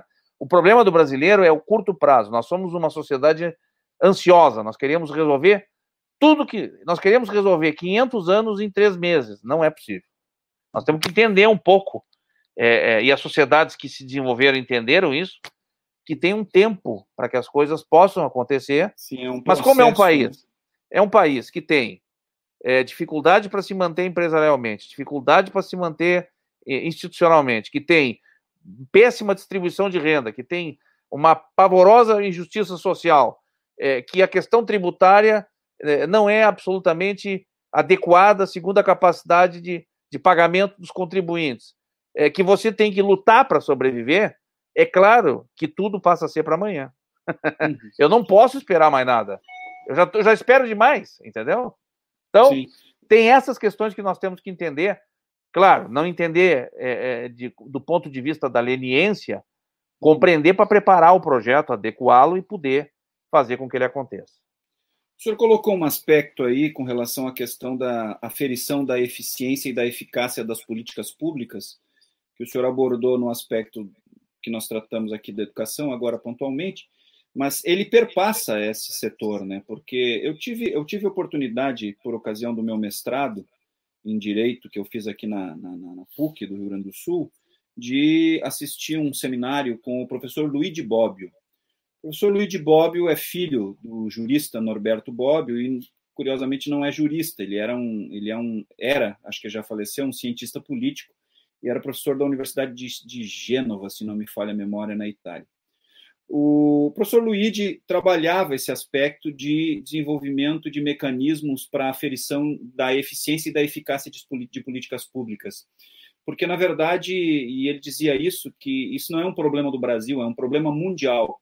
Os governos, hum, na sua grande maioria, em todos os países do mundo, têm é, carência de mecanismos que possam aferir uh, efetivamente a eficiência e o alcance das políticas públicas. Por exemplo, se nós pegarmos um programa habitacional, nós vamos conseguir aferir quantas casas nós construímos, vamos uh, conseguir aferir quantos tijolos nós gastamos, quanto de cimento nós gastamos, quantas famílias nós atingimos na entrega dessas unidades habitacionais. Mas nós temos eh, dificuldade e, e, e, não conseguimos aferir a, a, o resultado e o impacto que esta política pública gerou na vida dessas pessoas que foram beneficiadas, ou seja, quantas efetivamente é, restaram emancipadas, quantos, quantas tiveram melhoria da qualidade de vida, é, para cada real que foi investido, quanto representou de retorno do ponto de vista de, é, como dizia Ulisses Guimarães, inauguração de pessoas, né, e, não, e não inauguração de obras, né? Então esse é um problema também que nós temos do ponto de vista que precisa ser pensado para que a gente tenha mais capacidade de gestão dos recursos públicos que são escassos, né? De poder direcionar melhor e, e de qualificar melhor o gasto público, né? Correto, é, correto, corretíssimo. Mas eu, eu, eu imputo e tributo esse problema a justamente a esta condição é, de distanciamento né, que nós temos. Vejam bem, eu, eu sempre digo, nós, nós temos uma democracia representativa muito bem estabelecida, está institucionalizada e não há nenhum problema quanto a isso. Né? Uh, o grande problema nosso é, é, como a gente traz a sociedade não, não só a opinar, mas a assumir responsabilidades com as coisas. Né? O, o, veja bem, o grande problema, uh, eu participei de um programa uh, financiado pelo Banco Interamericano em Manaus, tá? é, que era um programa de, é, de saneamento básico. Manaus, por sua condição geográfica, né, ele é entremeado por, por, por pequenas, até não recordo o nome agora, mas eles chamam de pequenos, pequenos ramais hidrográficos, né, que entram dentro da cidade e que a sociedade, a população vai se, a cidade vai se expandindo e ela vai se instalando ali naqueles à beira daqueles córregos, né? E vai, uhum. obviamente, despejando esgoto ali, é, é, lixo, enfim. E Manaus estava preocupada em fazer isso, foi ao banco, conseguiu um recurso, o banco é, entendeu que o projeto era elegível, né? E tinha um componente que o projeto desenvolveu, que era um dos principais componentes, tá? Que era educação sanitária. Ou seja, Ali iria passar um interceptor, tá? mas que se as pessoas continuavam fazendo o que se faz aqui em Porto Alegre durante muito tempo, se fez durante muito tempo, de conectar o ramal fluvial ao ramal cloacal, e é por isso que o, o nosso Lago Guaíba está nessa condição que está, né? e nós ainda temos 53% aqui em Porto Alegre de todo o esgoto produzido sem coleta e sem tratamento. Quer dizer, uma cidade, uma cidade que tem um potencial é, econômico de turismo, porque para cá aqui passa gente que vai para Gramado né, e não fica um dia aqui, poderia ficar. Uhum. É uma, é uma outra questão a se conversar. Muito bem. É, é, o trabalho que foi lá foi feito um trabalho de conscientização sanitária, que é o seguinte: é, primeiro, passaria o interceptor todas aquelas, aquelas habitações que, embora um pouco precárias ou não, e havia programa também de melhoramento da habitação, uhum. tá, de readequação, mas o uhum. fundamental é que estas pessoas passassem a entender que não adiantaria elas querer depois melhorar a vida delas se elas não tomassem a atitude da conexão do seu esgoto cloacal, não misturado com esgoto pluvial, porque são segmentos independentes, uhum. deveriam conectar e entender isso. E foi um sucesso o programa, inclusive ele avançou, teve mais duas fases, porque as pessoas dessas, dessas, desses núcleos habitacionais, objeto da primeira intervenção, passaram a ser os formadores de opinião dos outros locais que foram implantados no projeto. Ou seja, é preciso interconectar, é preciso não jogar, é necessário uma conduta de. Não é porque são pobres, porque tinham pouca capacidade financeira, não. Trabalharam eles no sentido seguinte: vocês têm que ajudar a preservar isso que nós estamos fazendo. Senão, vai ficar um trabalho só de uma mão só. Então, assim, ó, é, é, de uma forma ou outra, a sociedade foi trazida à responsabilidade, né? trouxe-se aquela sociedade à responsabilidade, teve um efeito reprodutor, e eu quero dizer o seguinte: se isso não for feito do ponto de vista para qualquer projeto, por exemplo, Vamos pegar a educação. Nós falamos da saúde. Vamos pegar a educação. É, os pais, não basta estar tá formação. A formação de APMs, de Associação de Pais e Mestres, né? Isso tem que envolver eles no planejamento. Qual é a educação que nós vamos querer aqui para o Rio Grande do Sul? Esse país é um continente.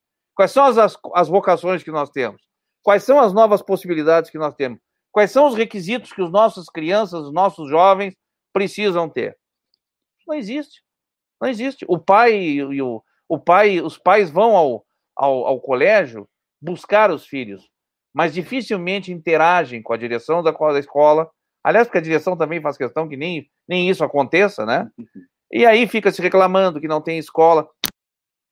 Tendo uma ideia que as escolas deveriam ser centros integrados, né? É... Estou lhe ouvindo. Tá, que as, que as escolas deveriam ser centros integrados, né? Com plano, com posto, de saúde, né? E com postos de serviços à sociedade, é para que as crianças já fossem tomando a consciência para aquele convívio, né? Tem escolas aí que tem grandes áreas, estão estão absolutamente, vamos dizer assim, inutilizadas. As secretarias de educação estão querendo que se diminua a estrutura, é, estrutura física, porque caiu a, a matrícula inicial em função do, do, do movimento da pirâmide etária. Né? É, mas, enfim, não dá para botar fora, não, não dá para vender. Tem que aproveitar isso. E aí você faz um centro de integração de comunicação com, da criança e convive com a, a questão dos serviços públicos básicos, né? Então, uh, se não mobilizar a sociedade, e quando eu digo mobilizar a sociedade, não é buscar afiliados, não é isso. É buscar a sociedade, é, e eu vou trazer para o micro, Armênio, uma questão que você deve viver, já viveu, ou algum dos nossos é, internautas aqui tão, podem presenciar. Quem de nós dispõe de tempo para ir uma reunião de condomínio? a gente só, eu já fui Difícil, síndico, né? já fui Difícil. síndico, e a reunião de condomínio não adianta você levar brioches, quer dizer, fazer um churrasco, porque ela não mobiliza as pessoas. Só tem uma coisa que mobiliza as pessoas na reunião de condomínio: aumento, aumento da taxa da condominial. Tá? Aí lota. Não pode ser assim. Não pode. A taxa condominial é um elemento, mas a visão de futuro do edifício, a visão de futuro é, do condomínio, da cidade, da segurança, da interação que temos, isso tem que ser parte, isso, nós temos que participar disso. E nós não temos uma sociedade que seja estimulada a isso, porque as nossas agremiações políticas e as nossas agremiações corporativas mudaram o discurso, se, se afastaram desse, dessa visão. Né? Tem uma visão mais eu chamo de visão utilitarista, ou para melhorar o salário, né, ou para buscar voto, ou para que alguém desenvolva um projeto pessoal de poder, né, ou para que assuma uma, uma função mais, vamos chamar assim, é, é, é pentecostal, né, de um determinado tipo de visão é, religiosa, filosófica, cultural, é, nós perdemos essa visão de, de integração e dinâmica social que isso é importantíssimo no desenvolvimento de um país. Essa questão que o senhor colocou com relação à educação, é, do ponto de vista ambiental, da questão de saneamento, ela realmente não é de classe social, porque muitas vezes a gente vê o sujeito num carro de último tipo do ano é, jogando lixo pela janela. Né? Então, é uma questão basicamente de educação e de, de cultura, e não necessariamente de classe social. E é uma questão que também precisa ser trabalhada no âmbito da, da formação da, da educação, porque me parece que nós já temos uma geração perdida com relação a isso. Né? Então, precisa começar a trabalhar com as gerações futuras do ponto de vista de trabalhar é, esse aspecto. Mas o, o, o, senhor abordou a questão do saneamento, que também é um dos grandes problemas dos municípios. Né?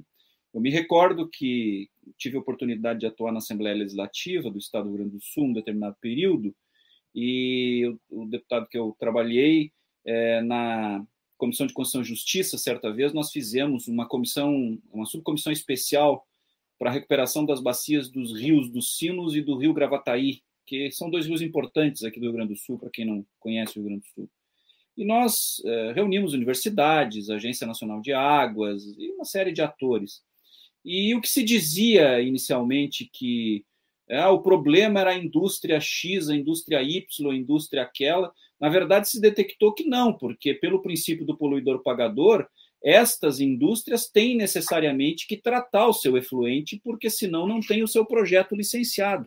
E a gente acabou verificando que o maior problema é de esgoto doméstico, que é proveniente dos municípios que estão às margens dos, dos, dos rios, né, que não dão o tratamento adequado aos seus efluentes. Uhum. E, e há um contrassenso, porque, na verdade, na época eu me lembro que o valor é, de tratamento do, do, do, do, esgoto industrial era algo em torno de 10 dólares por tonelada. E o esgoto doméstico era um dólar por tonelada. Uhum. Mas acontece que ele tem uma quantidade muito, muito maior, um maior volume, e que era o que efetivamente gerava problema. E acredito que isso deve acontecer em outros tantos rios brasileiros, talvez o Tietê em São Paulo. Ah, nós vemos reportagens todo dia que a, a Lagoa Rodrigo de Freitas, no Rio, está é, tá com problemas, né? E nós vemos isso todo dia. Então, efetivamente, esse problema do saneamento básico é um problema que afeta, se não a, a totalidade, a grande, a maioria absoluta dos municípios. E agora nós temos essa lei nova do saneamento, o novo marco legal do saneamento básico, que é a Lei 11.445 de 2017, agora, né? É, 17, se não me falha a memória, é... Ela, é de, ela é de 2007, agora 2000... ela foi atualizada. Ela foi atualizada, né? Ela é de 2007 é. foi atualizada. Pois é, nós é. temos esse novo marco legal agora que permite parcerias, etc. e tal.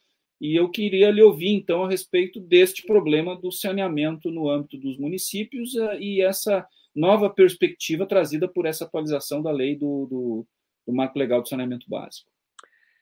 Eu entendo que esse instrumento é um instrumento necessário, né, um instrumento que já deveria ter sido implementado há mais tempo, tá?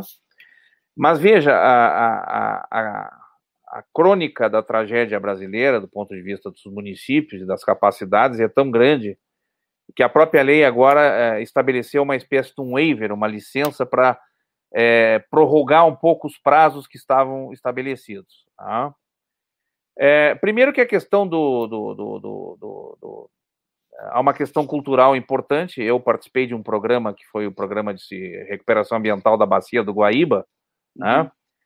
É, e mais ou menos os, os 200 municípios que, essa, que a bacia tem, é, é, grande parte dos, dos, dos, dos prefeitos não estavam focados nessa questão. Eles achavam que o rio era um corpo que absorvia naturalmente a, as cargas de, de esgoto sanitário. De dejetos. E que é, eles, faziam, eles faziam uma síntese muito interessante disso, que era o seguinte: tudo era natureza, né? O que vinha da natureza se decompunha na natureza e a natureza absorvia. Depende da quantidade que se aloca. Né? é, é, é, o velho que eu sempre dizia, né? Uma colher de Nescau no oceano não faz efeito não nenhum. Não faz a mínima né? diferença, né? Ou melhor, não achocolatado para não ficar falando de marcas aqui, né? É, mas, enfim, isso é relativo.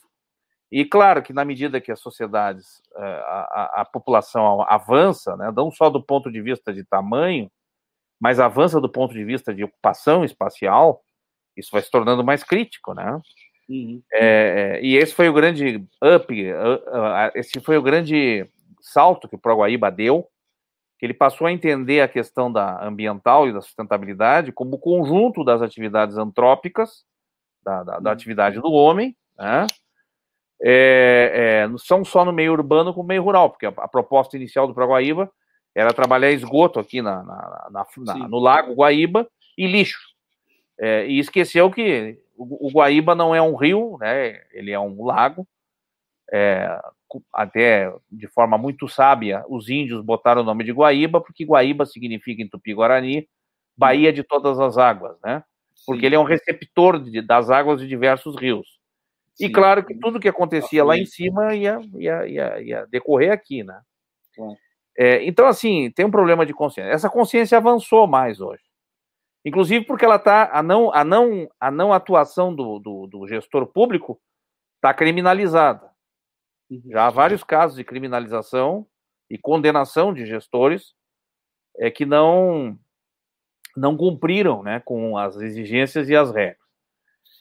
O plano, o, o, marco, o marco legal do saneamento básico, ele traz uma condição muito importante que é o seguinte: a obrigatoriedade dos, das municipalidades em trabalhar esse aspecto e ter o seu plano, o seu plano diretor de esgotamento sanitário para um período de mais de 20 anos. Tá? É, tanto que agora o plano foi, ele foi alongado até 2033. Tá? O objetivo é universalizar, mas nós temos questões é, é que o, o, Estado não tem condições de fazer isso sozinho.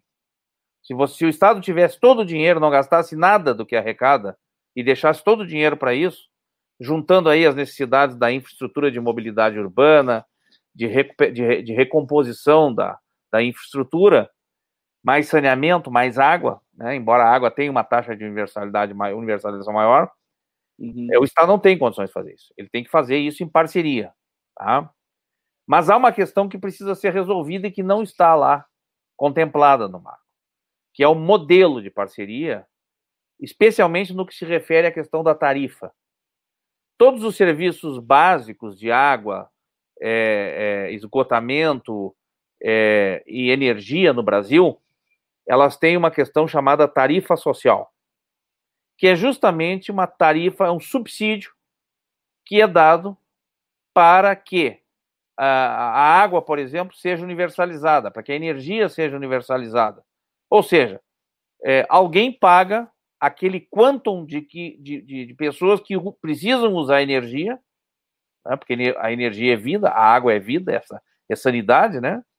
É, e não tem condições de pagar. Então, o Estado lá define pela renda, a política pública define pela renda, né? Seja na energia, seja na água, uma tarifa básica social que diz o seguinte: o cara consome ali até 30, até 30, é, é, até 50 megawatts é, hora é, no mês e, e, de água até tantos litros. Né? Passou daquilo, ele vai pagar a diferença. Então, é, é uma tarifa social. Quando a gente faz parceria público-privada, a modelagem certamente tem que atender aos requisitos da expectativa do investidor, é, que é um ente privado. Sim. Então fica uma pergunta: é, é, só poderá resolver isso com alguns elementos compensatórios. Primeiro, o Estado continuando bancar o subsídio, ou seja, uhum. lá da tarifa ele vai entrar com X para cobrir esta parte do tarifa, ou isso vai sair da eficiência do sistema.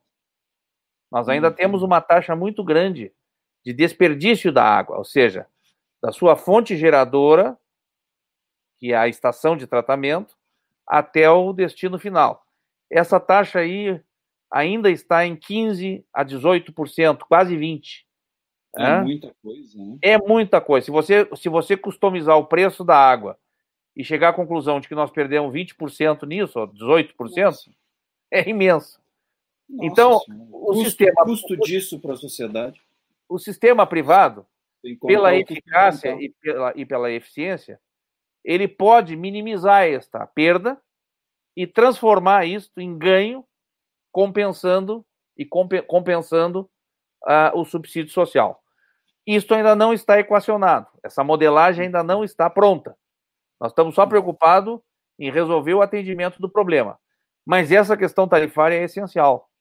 Se nós Sim, não resolver não... isso, ela não resolve. E aí, aí um pouco a dificuldade de por que as PPPs nessa área são bastante, é, vamos dizer assim, sofríveis e são Sim. dramáticas. Porque uhum. o investidor privado coloca a sua expectativa de retorno, e natural. Tá? E o, é, o poder público acha que vai passar todo o problema para a iniciativa privada e o problema é dela. Não.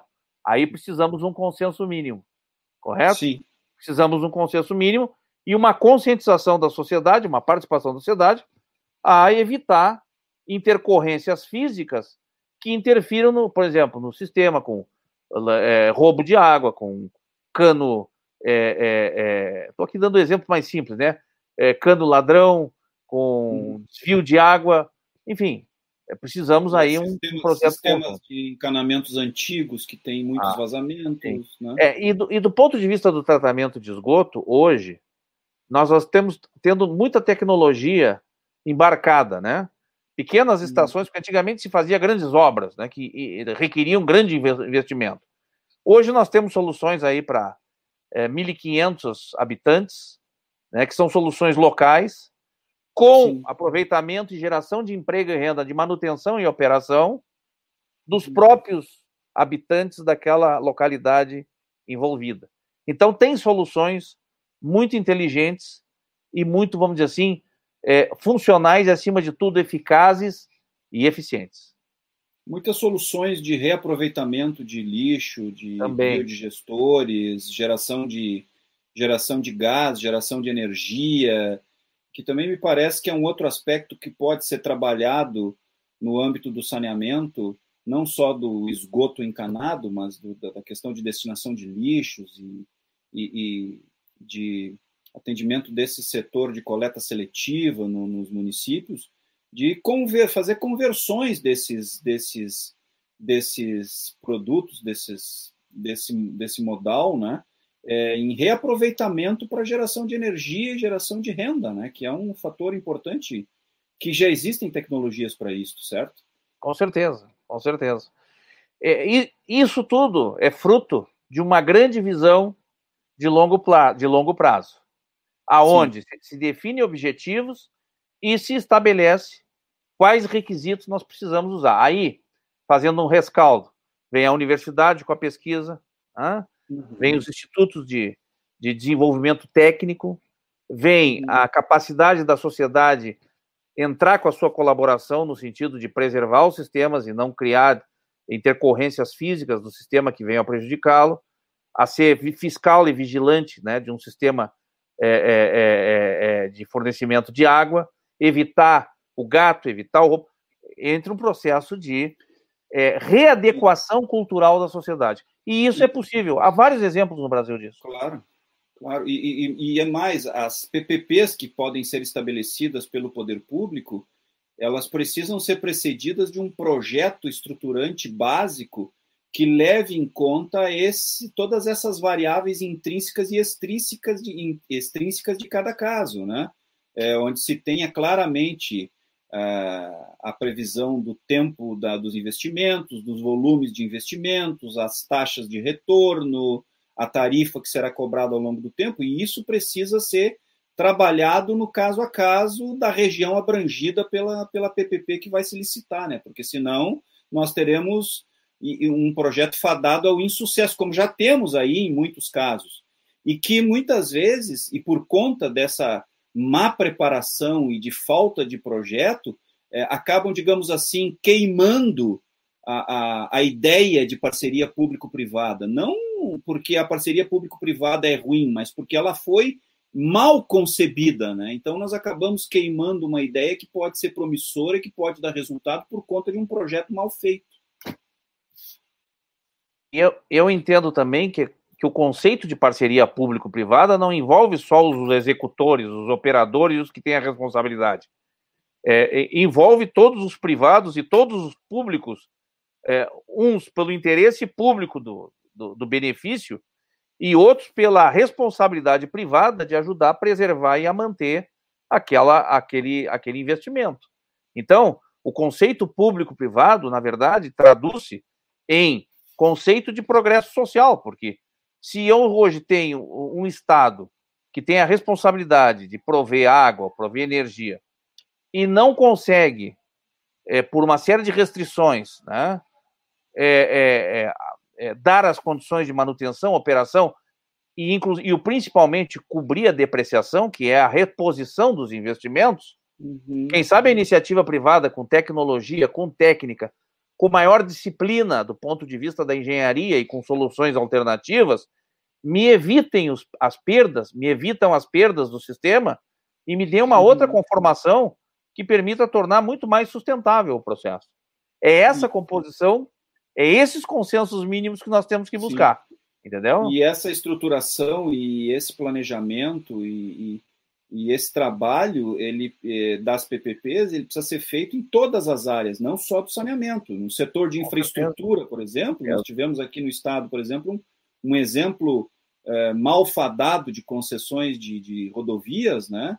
que não teve o resultado adequado ao longo do tempo de investimentos e se tornou em tarifas caras porque foi um, um projeto mal concebido, que na verdade na época não se tinha muita experiência com relação a esse aspecto. Então esse trabalho também precisa ser feito em todos os setores onde vai se fazer PPPs. Com certeza. Para setores de infraestrutura, setor de saneamento, setor de concessão de rodovias, de ferrovias, portos, hidrovias, enfim, é, em todas as áreas que vai se pretender fazer uma PPP, precisa estabelecer esse projeto bem é, adequado e bem é, estruturado para evitar problemas futuros.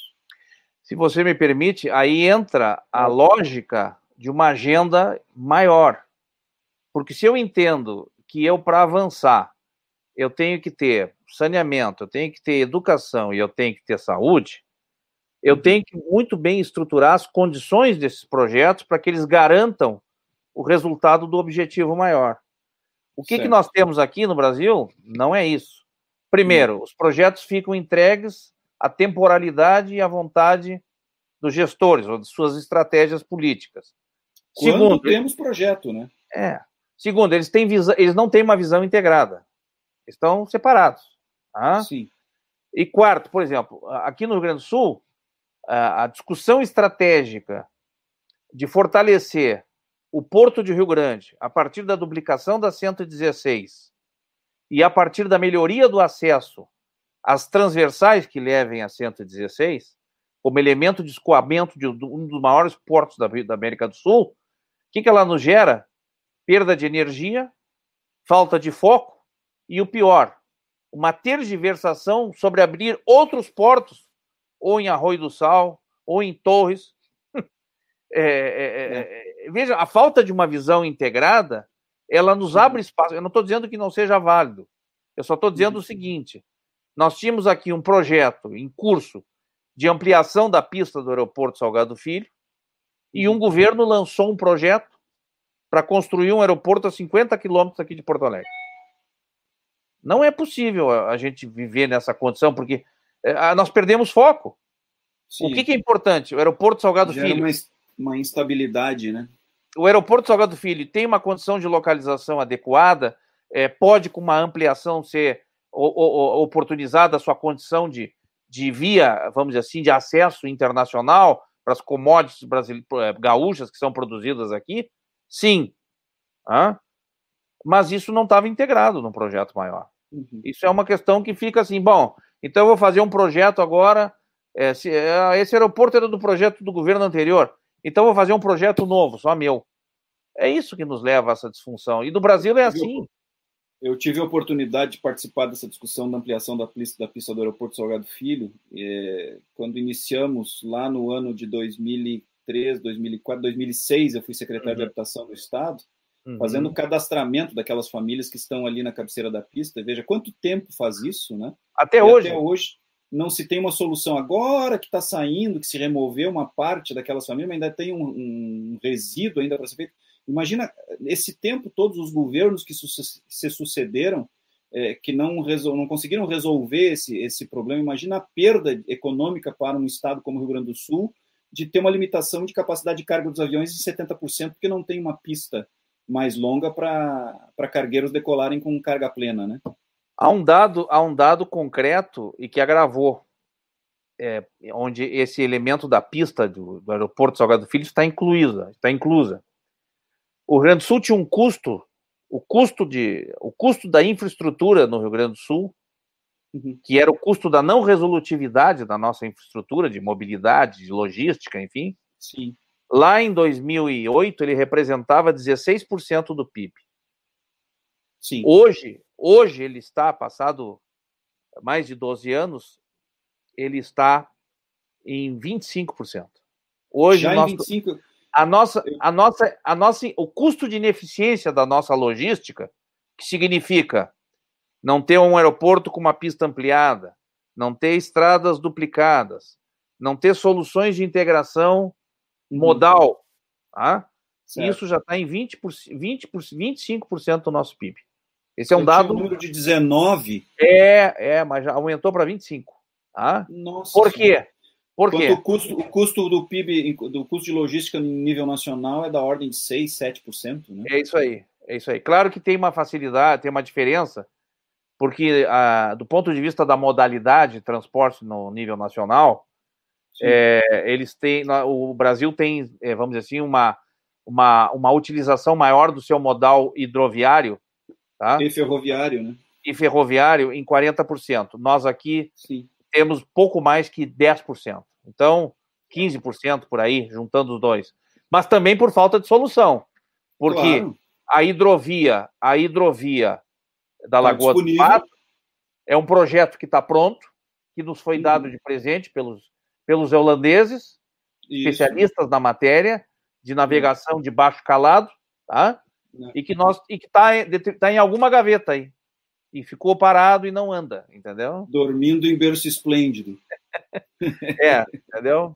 Uh, doutor Paulo, e já que estamos falando de já que estamos falando de modal e de questão de infraestrutura, outro problema grave dos municípios brasileiros, principalmente das grandes cidades, é a mobilidade urbana. Nós temos uma crise muito grande do sistema de transporte coletivo no Brasil, é, alguns municípios subsidiam o transporte coletivo. É, temos esse aspecto agora da, do ingresso dos aplicativos, diversas discussões de como é que vamos é, como é que vamos enfrentar este problema. Temos uma outra situação não só de mobilidade específica dentro de um município, mas também dentro do, do, das regiões metropolitanas né, do país, das grandes regiões metropolitanas e das aglomerações urbanas, né, que é preciso ter uma integração no âmbito dessas, dessas, dessas regiões. Né. É, então, esse é um problema real que nós vemos aí é, já de algum tempo os governos se debatendo para solucionar. É, me parece que passa também por esse aspecto de integração de modais, etc. e tal. É, mas como é que o senhor vê? O problema é real. Como, como é que o senhor vê as eventuais soluções para esse problema? Eu penso que a pandemia, é, entre os, os, muitos prejuízos que ela traz e trouxe, principalmente a perda de pessoas, né? Ela uhum. vai, ela vai contribuir para algumas mudanças de referências, como já está contribuindo. Né? É, a, a questão da, da, da, das atividades descentralizadas dos centros urbanos, né, ou dos centros uhum. dinâmicos das cidades, é, é um elemento que vai contribuir para isso. Mas ainda uhum. estamos a depender, né, de, no meu ponto de vista, de, de dois aspectos, né, dois aspectos fundamentais nesse segmento. Um é inovação, e quando eu falo em inovação, é a, tecnologia trazendo as capacidades de integrar né, os modais é, é, é, de forma a se ter mais é, menos congestionamento, menos obstrução das vias, né? É, e a outra questão, é, basicamente, que é uma deficiência nossa, engenharia de tráfego. Nós ainda estamos muito atrasados em termos de engenharia de tráfego. Tá? É, eu, eu acho que para quem não, não conhece mais aprofundadamente o tema, eu acho que a grande referência que nós temos no Brasil é Curitiba. Sim. E Curitiba tem soluções de tráfego, de engenharia de tráfego, com mais de, de 25 anos de absoluto sucesso.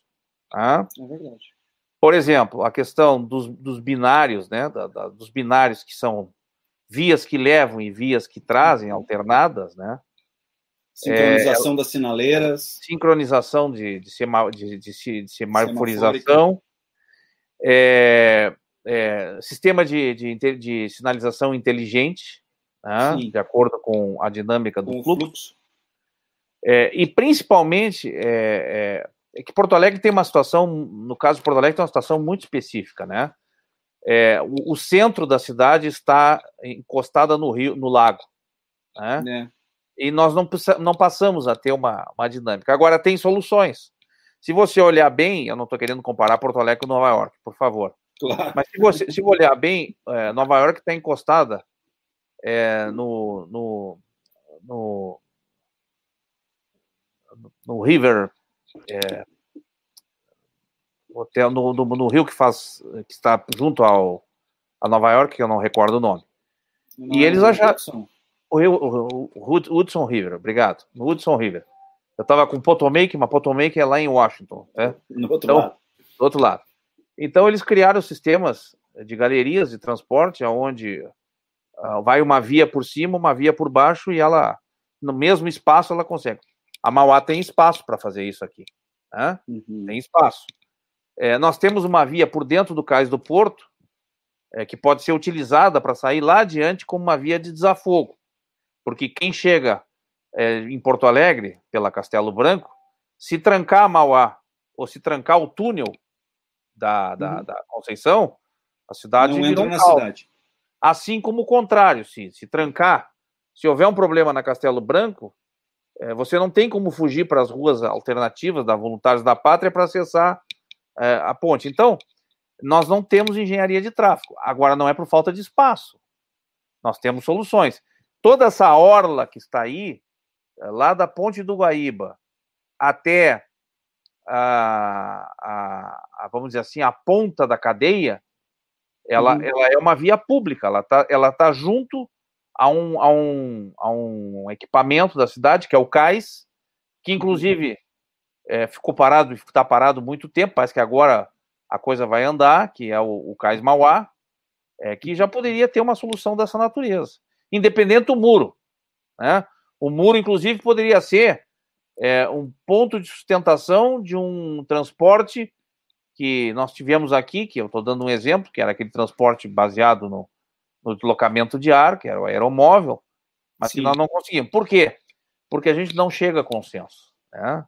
É. E porque e os projetos. Se priorizou uma, se priorizou uma solução cara como o metrô, né?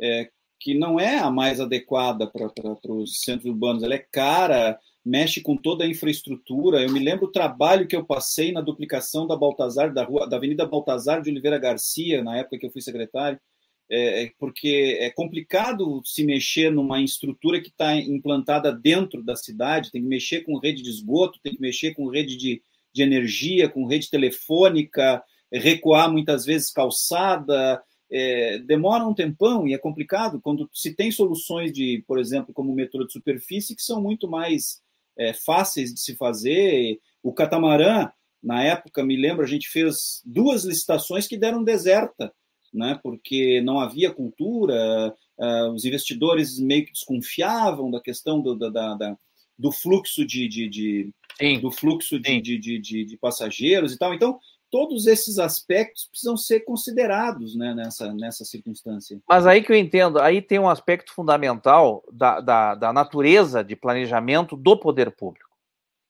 O poder público tem a obrigação de é, pensar é, não no horizonte de um governo, mas sim no horizonte de uma geração. Sim. Ah, não quero aqui me valer de frases consagradas, né? Mas nós não temos isso.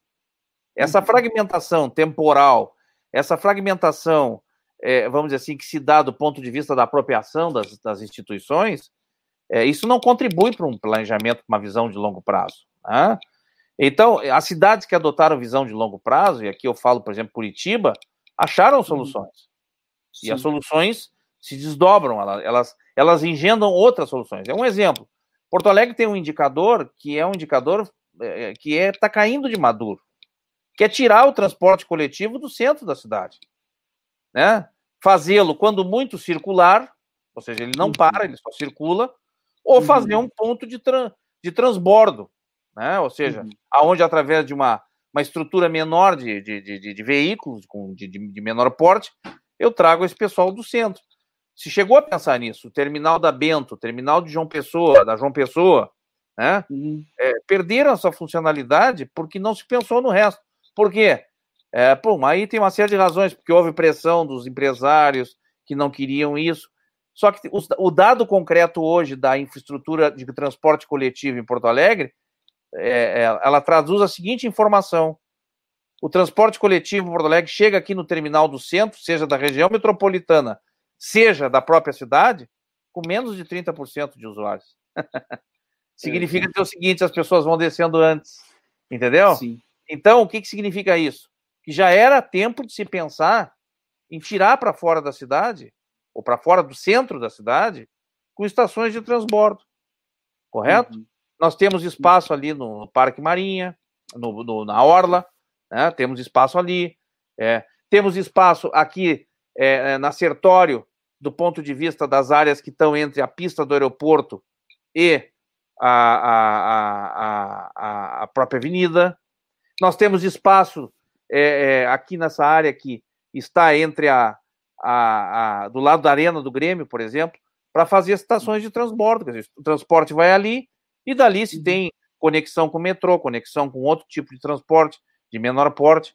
Quer dizer, daqui um pouco implantam VLT. Com certeza, soluções mais viáveis né, do, que um, do que um metrô, é, uhum. que certamente pela característica da, da, da, geográfica de Porto Alegre vai ser uma uhum. complicação, porque, por exemplo, o centro, o centro de Porto Alegre tem toda a infraestrutura de, gás, de água, energia, esgoto, é, rede social e agora gás é, de, uhum. de, de internet subterrânea.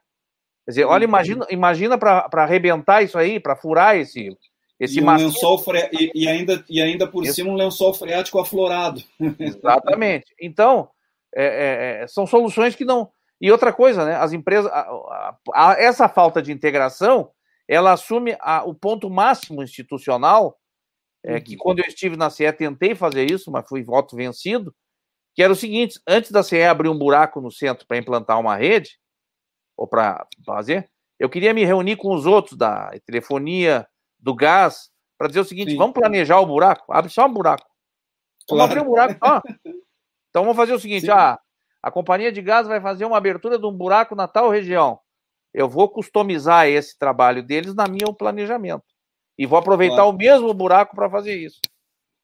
Não houve chance. Os concessionários de serviços públicos não, não, não, não, não, não atuam integradamente, né? Não, porque não tem visão de conjunto e visão do, e, e qual é a visão do processo. Cada um faz e, sua e mais parte. do que isso, falta uma política de governo que, de, que, que, que, defina isso e que determine. Não, a partir de agora, a política governamental dos concessionários de serviço público é esta no município. É isso, exatamente. E, por, e outra coisa, por conta disso, nós temos uma, uma infraestrutura arruinada porque de tanto abrir e fechar, tanto uhum. abrir e fechar, existe uhum. um movimento de acomodação geológica dos materiais, tá? Sim. E aí você tem uma infraestrutura que também está defasada de macro e micro drenagem, com uhum. mais de 60 anos. E de pavimentação né? asfáltica.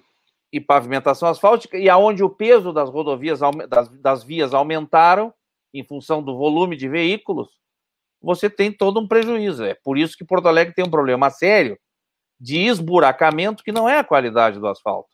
É que uhum. o substrato, o substrato do, do, do, platô da via, ele se compromete, porque você abre, claro. tira, bota, abre, tira, bota, abre, tira, bota.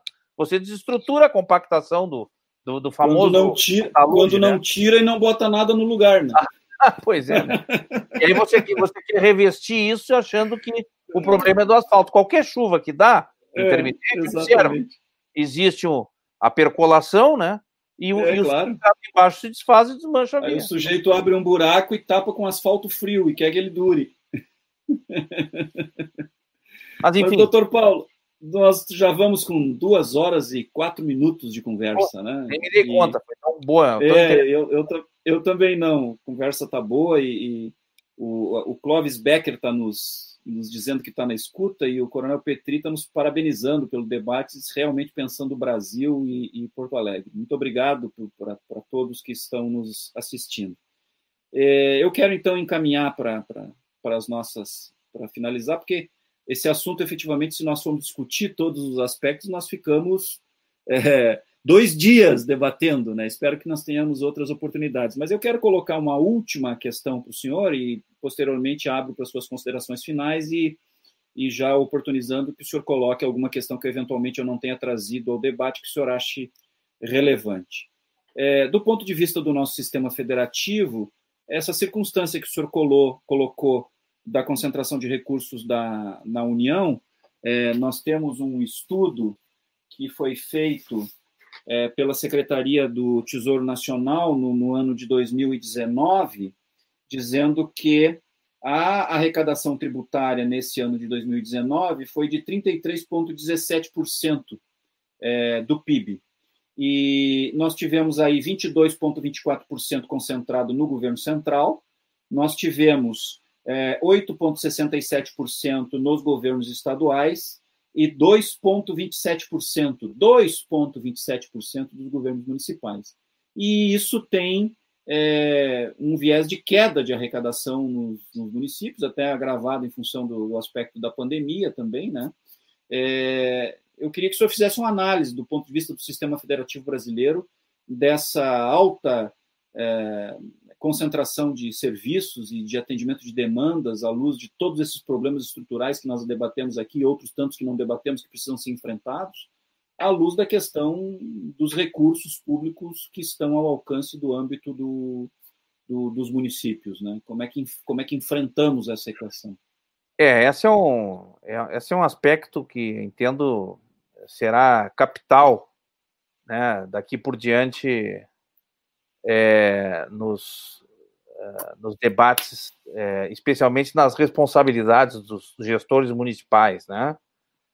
É, na verdade, a atividade econômica, que já desde 2015 no Brasil vinha sofrendo, por questão de, de, de uma questão de uma conjuntura é, internacional, né? nós já tínhamos um problema. Nosso grande problema é crescimento, né? Nós temos uma dificuldade de crescimento. Né? E isso significa no meu ponto de vista, é, é, é buscar é, mecanismos é, que, se não mudarem a, a, lei for mudada, a lei certamente não vai mudar. A lei orçamentária é uma lei e está uhum. institucionalizada. Mas os mecanismos de gestão orçamentária que eu acho que precisam ser mudados.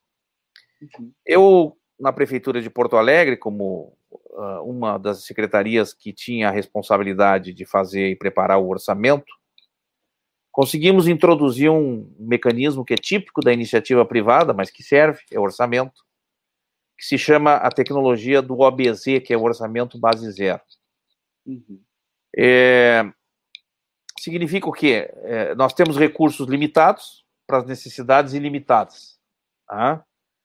Então, isso, isso implica em nós fazer uma. zerar a cultura. Que o que, que diz o orçamento? Que nós temos que destinar recursos e a, e a elaboração da proposta orçamentária ela é democrática, porque você tem não só o mecanismo institucional, 75% do orçamento, que é uma definição discricionária do, do gestor, e no caso de Porto Alegre, outros 25% do orçamento é por conta do orçamento participativo, que são as demandas da sociedade. Que é um mecanismo Bom, específico aqui do município, né? É um, um mecanismo específico do município. Muito bem. O que, que nós temos que fazer? Nós não podemos mais seguir essa lógica de. Vou dar um exemplo para que as pessoas possam entender melhor. O orçamento é uma caixa de correio, tá bem? E cada caixinha, que é uma rubrica, que é cada caixa, cada caixa de correspondência, que é uma rubrica, ela tem que receber um, uma carta, um pouquinho de recurso. Ora, se eu tenho recursos limitados e não tenho dinheiro para botar em todas as caixas, eu vou ter que trabalhar com o que a gente chama de prioridades. Quais são as minhas prioridades? Eu já tenho duas prioridades definidas, que é 25% em educação e 15% em saúde. Portanto, 40% do orçamento já está liquidado. E terei, e terei, que dividir, pela, via, pela regra normal, 60% nas, em todas as outras caixinhas. O que significa dizer o seguinte: é nada para ninguém, entendeu? Eu vou ter que fazer uma distribuição equânime, Sim. vai somar faltar recurso. Então eu faço o seguinte: eu defino as prioridades. Quais as prioridades? As minhas prioridades, é, que são as vinculações orçamentárias, que são objetos de lei, e as prioridades dos serviços que, que eu considero fundamentais à cidade. O significa dizer o seguinte: isso não é nenhuma técnica nova. Isso é o que a gente faz nas nossas vidas privadas. Né? Há determinado momento que a nossa receita está limitada né? e que não dá mais para tomar, vamos dizer assim, é, almoçar, jantar fora três vezes por semana. Eu vou ter que mudar as prioridades. Então, vou ter que reduzir as três vezes. Né? Então, veja bem, você tem uma inflexibilidade na alocação das despesas do município, ou do orçamento público, porque assim, é 15 para a saúde, 25, é, 25 para a saúde, 15, perdão, 25 para a educação, 15 para a saúde, e aí você olha, né? Você olha é, a despesa de pessoal, que por características outras, por exemplo, Porto Alegre, a folha de salários cresce 3,7 ao ano, independente crescimento vegetativo. do crescimento da receita. Crescimento vegetativo.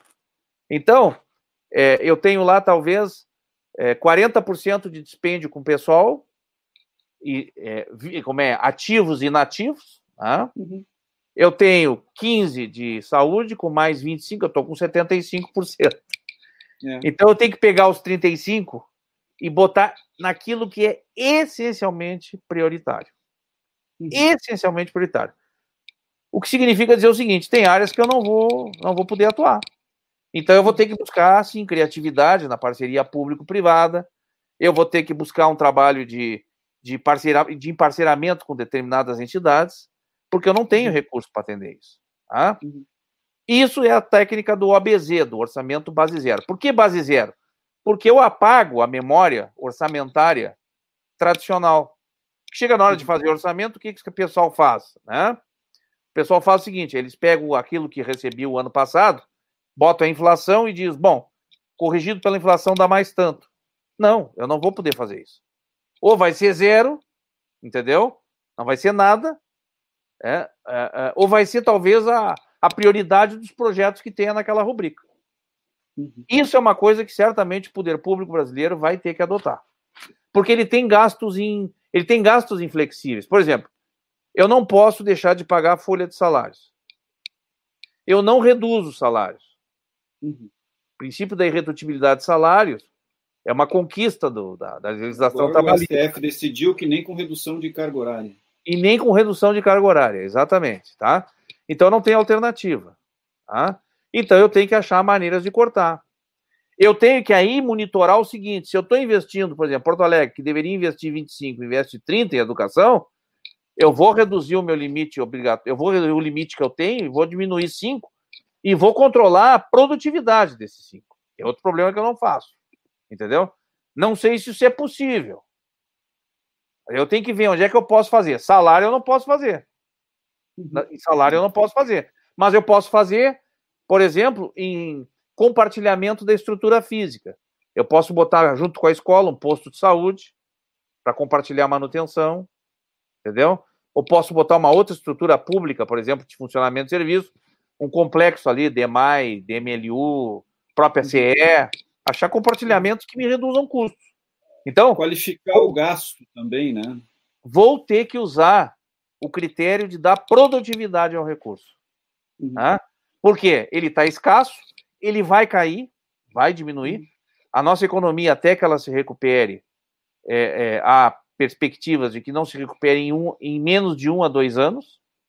Né? Houver a pandemia trouxe muito prejuízo, né? Então, assim, é, é, é, o setor público não gera recurso, ele se apropria do recurso da atividade Sim. econômica, via imposto. Margaret Thatcher, né? não há recurso público. Então, recurso ele, ele deverá criar condições e criatividade para enfrentar essas questões. Compartilhamento de custos, redução de custos, definição de tarefas. É, eu diria o seguinte: é, é, o, o, grande desafio dos gestores públicos não é aumentar secretarias, é reduzir e, e, juntar, é dar Sim. produtividade ao recurso. entendeu? Uhum. E fazer realocação de recursos humanos, aqueles que são possíveis serem realocados, porque você não pode botar lá no esgoto o cara da saúde nem o cara da saúde no esgoto, são competências exclusivas, correto? Mas você pode pegar um conjunto de pessoas que trabalham nas áreas meio e redistribuí-las, né, para suprir áreas que estão faltando é, é, é, e diminuir talvez o peso de áreas que estão é, sobrecarregadas. Tem algumas alternativas. Agora, a grande verdade é o seguinte: as demandas são crescentes, uhum. as necessidades são crescentes, e os a sociedade, a sociedade já se ressente, né, de uma falta de qualidade nos serviços, tá? E portanto é um grande, é um desafio de uma grande agenda de desenvolvimento do município que é enfrentar a situação para projetar uma situação de melhoria. Essa qualificação do gasto público, é, quando ela tem um resultado da aplicação do recurso em, em, alguns setores, ele às vezes ele gera economicidade em outros. Eu tive uma experiência no período que eu tive lá na frente da Secretaria de Desenvolvimento Urbano e o, no período do governador Germano Rigoto, em 2006, nós fizemos um programa, o senhor, foi, o senhor foi presidente da CE, o senhor sabe como é que funciona, vou lhe explicar. É, os postes da CE que são trocados muitas vezes porque eles têm um apodrecimento ali próximo do solo e tal. Toda aquela parte aérea que, que, que sobra é madeira tratada de excelente qualidade. Nós fizemos na época um convênio com a CE e começamos a utilizar aqueles postes que seriam descartados ou vendidos por preço baixo e criamos um programa de é, produção de habitações nas aldeias indígenas. Sim. É, a CE nos, nos, nos, nos, doava os postes, nós fazíamos desdobramento das tábuas, fazíamos na secretaria os projetos habitacionais, fazíamos parceria com os municípios e o município entrava com a mão de obra, com é, pregos Sim. e outras Sim. coisas, e começamos a construir habitações nas aldeias indígenas. Nós construímos, na época, não me lembro o número, mas foi uma grande quantidade de habitações indígenas. E nós conseguimos zerar a, a mortalidade infantil nas aldeias indígenas. Ou seja, é, além de, do aspecto da questão de é, saúde, né, porque havia Sim. das crianças um problema sério com relação à questão de saúde de inverno, de gripes, de pneumonias, etc. e tal, nós alcançamos é, uma mortalidade infantil zero em função desse aspecto, porque nós atuamos na causa do problema. Ou seja, nós também geramos uma economia na área da saúde porque se teve menos dispêndio de atendimento médico, se teve menos dispêndio de medicamentos. Então, a qualificação do gasto público também é importante do ponto de vista da, do orçamento, né? Transversalizou o benefício, né? O benefício claro. não só se prendeu a uma funcionalidade. Existem várias alternativas, várias, várias alternativas. Agora, o que nós precisamos, acima de tudo, é que o Estado tenha é, clareza nas suas, nas suas, nos seus objetivos, né? Esses objetivos são construídos com a participação da sociedade, tá? é, é, não com a representação da sociedade, mas com a participação da sociedade, e mais do que isso, com a responsabilidade da sociedade. Porque o grande problema que eu vejo no Brasil é que parece que a sociedade só é chamada a, de quatro em quatro anos e depois disso não se mobiliza mais a sociedade. Ela, ela é, eu diria que é uma zona de conforto é, é, para ambos, né? Ninguém chama a uhum. sociedade, a sociedade também não quer ser chamada, porque Sim. ela paga imposto e, e eles que fazem o que tem que fazer com o imposto. Não é assim. A, a requalificação da gestão pública, do gasto público, de tudo isso que nós estamos falando, ela tem que envolver responsabilidade. A sociedade tem que ser responsável, né? Para, pelos seus. É, isso que você citou lá em determinado momento, que a gente assistiu, né? O que a gente assiste aqui. O indivíduo portador, é, que proprietário ou está dentro de um carro de, de, de, grande valor aquisitivo, abre a janela do carro e atira um saco de lixo para dentro do riacho, né? ou o cara que está lá na... presenciei isso. Ah, várias vezes. E o cara que está lá na Foz, na Foz do Ipiranga, né? lá perto da agronomia, que joga um sofá ou um pneu dentro, só porque ele é de uma classe social menos privilegiada, é, tem um fator, tem uma agenda comum aí entre os dois, né? Os dois precisam entender que eles têm responsabilidade com, a, com os bens públicos, seja o que, tá, o que tem dinheiro e o que não tem dinheiro. Então, assim, ó, há, uma, há uma, uma questão fundamental, quer dizer, o Estado passa é, a entender que a sociedade tem que vir para dentro como responsabilidade, não como participação, mas como responsabilidade, tem que assumir coisas, né? É, ou não, não vamos avançar. Não tem jeito de avançar. Senão nós levaremos mais tempo do que o necessário nos preparando nos requisitos. Porque é, eu, eu tenho clareza, né? É, eu, eu tenho uma, para mim tem eu trabalhei na Coab um tempo, fui assessor de planejamento da Coab. Uhum. E eu dizia naquela época que a Coab não ia ter longevidade, como de fato não teve, por duas razões. Primeiro, porque se fazia habitações e colocava-se pessoas de baixa renda nessas habitações, não se fazia nenhum trabalho com elas, né? principalmente para geração de emprego e renda. Ora, elas entravam num apartamento que tinha é, vaso sanitário, pia sanitária, balcão, é, uma série de coisas, e aí elas não tinham dinheiro para pagar o condomínio nem a luz. O que, que elas faziam? Elas começavam a vender o que tinha dentro. Bom, você botou dinheiro fora. A outra coisa que eu criticava era o seguinte: para melhorar a inadimplência, eu faço um programa de é, perdão do, do, passado.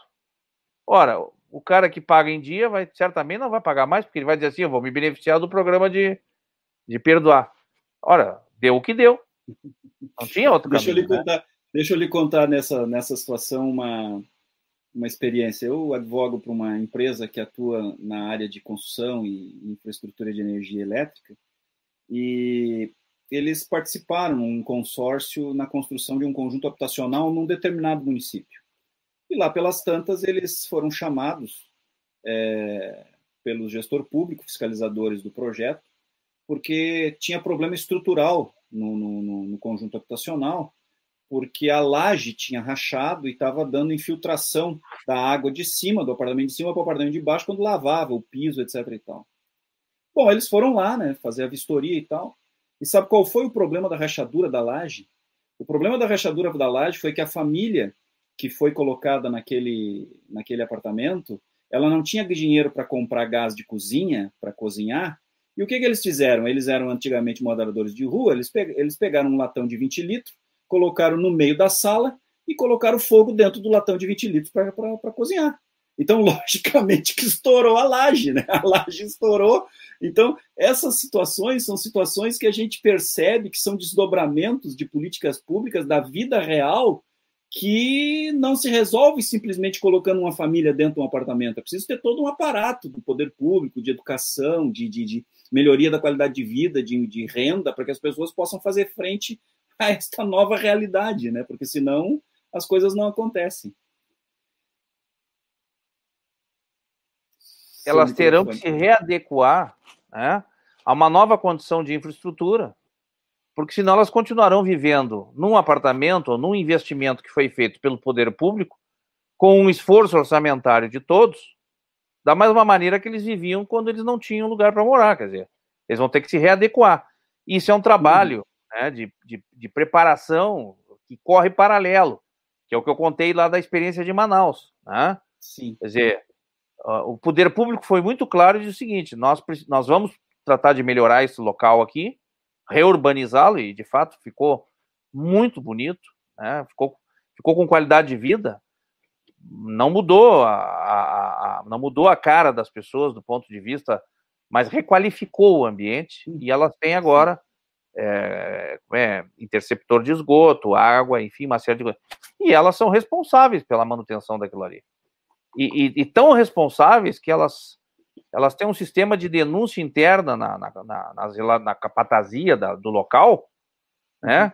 De inclusive é, é, é, identificar o responsável pelo dano, pela não observância do regramento acerca do, daquele equipamento, é, que vai inclusive levar a considerar a, a, a, inclusive a expulsão do indivíduo daquela comunidade.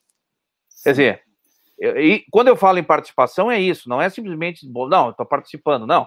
É responsabilizar. Responsabilidade. Porque o que a experiência brasileira é essa. Você gasta dinheiro em várias coisas, investe em várias coisas, e, e, e você vê que uma, uma, uma, uma, estrada, muitas vezes, que tem toda uma condição de utilização, ela não é respeitada pelos próprios. Não é uma questão de poder aquisitivo, é um problema de cultura, é educacional, é cultural.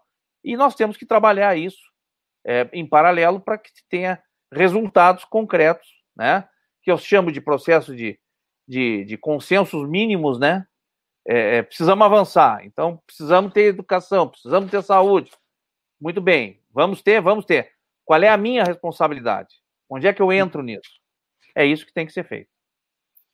Muito bem. A dona Yacira Camargo está parabenizando a nós pelo excelente debate, muito esclarecedor.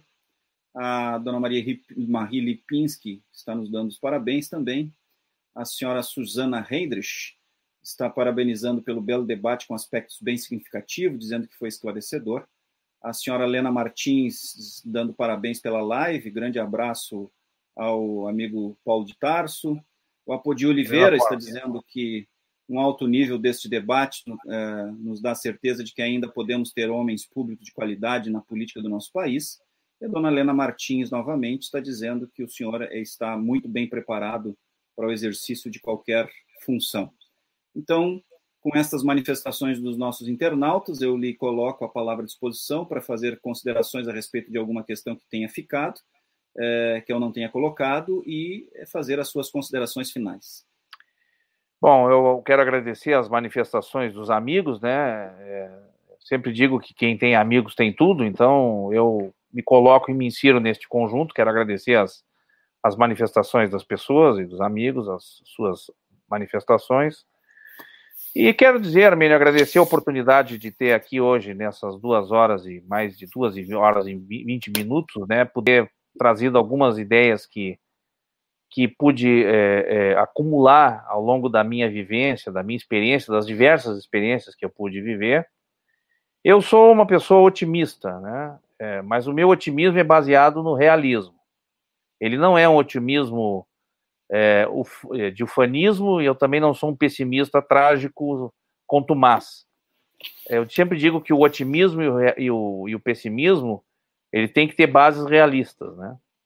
Eu acredito que o Brasil precisa, precisa evoluir, esse país continental que tem grandes, ah, vamos dizer assim, atributos né, naturais, um país com quatro estações bem definidas, com um clima tropical né, bem definido, com culturas bem definidas, portanto, uma dimensão continental. É, não nos falta nada em termos de, de recursos naturais, de, é, veja que nós temos aí 96 milhões de hectares cultivados e temos mais 96 milhões sem mexer em um sistema de reserva ambiental, sem, sem, sem, ferir nenhum aspecto ecológico. É, temos mais 90 milhões para produzir alimentos. Então, é, é, o que, que nos falta? Nos falta capacidade de organização, nos falta estratégia e visão de futuro, é, e, e, e, falta responsabilizar a sociedade é, para entender que tem certas coisas que não se dão pelo discurso fácil, pela conversa fácil. Não, tem, tem muito trabalho a ser feito. Tem muito trabalho a ser feito. E que os governos não têm capacidade, em quatro anos, cinco anos que for, é, de atender todas as pautas, mas tem capacidade, sim, é, de cumprir né, as exigências ou aqueles, as diretrizes de uma agenda de longo prazo aonde o sucesso deles será o sucesso dos resultados que a nação obtiver. E não o sucesso de ações isoladas é, de dois, três anos que, que levem a um, a, um, a uma, um mérito eleitoral de performance porque, pelo aquilo que fizeram. Acho que esse é o grande entendimento que falta. É, eu acredito no Brasil, eu não acho que o Brasil seja um país que não tenha, vamos dizer assim, presente, tem presente sim, Agora, esse presente só projeta o futuro com aquilo que nós começarmos a fazer agora. O futuro, o futuro não chegará, o futuro já chegou. E nós já estamos atrasados no futuro. Quando se fez e se construiu a Agenda 2020, se dizia o seguinte: projetamos um ano, mas o, o, esse 2020 começou agora, em 2007, que foi a primeira reunião que se fez. Agora que começou. Não vai começar em 2020, começa agora. E quanto mais tempo nós levarmos e retardar para fazer as coisas que tem que ser feitas, mais nós projetamos, mais nós postergamos o, o futuro e o presente. Então, eu acredito que é, é, é, eu acredito que há possibilidade sim desta visão. É um trabalho duro, é um trabalho árduo, mas que precisa ser organizado a partir das organizações existentes. Esse país é rico em, em, em, na sua organização social e na sua organização institucional. O que talvez entendo é que talvez falte foco, né? e que os governos talvez tenham a responsabilidade é, de fazer isso. É, há uma obra que eu gosto muito de um pensador, de um sociólogo brasileiro, o é, Augusto é, trabalhou junto a vários governos, não lembro o sobrenome dele, mas chama-se Augusto. Ele usava uma expressão que dizia o seguinte: o Brasil precisa radicalizar a democracia. E quem ouvia pensava que era um aspecto de radicalismo, de movimento ideológico, de luta de classe. Uhum. Não. Radicalizar a democracia significa o seguinte: a sociedade tem que fazer parte desta cena e tem que assumir as suas responsabilidades. É claro que a gente olha a cena real do dia a dia e vê que se as pessoas não querem nem ir na reunião do condomínio, como é que elas vão se envolver em responsabilidades?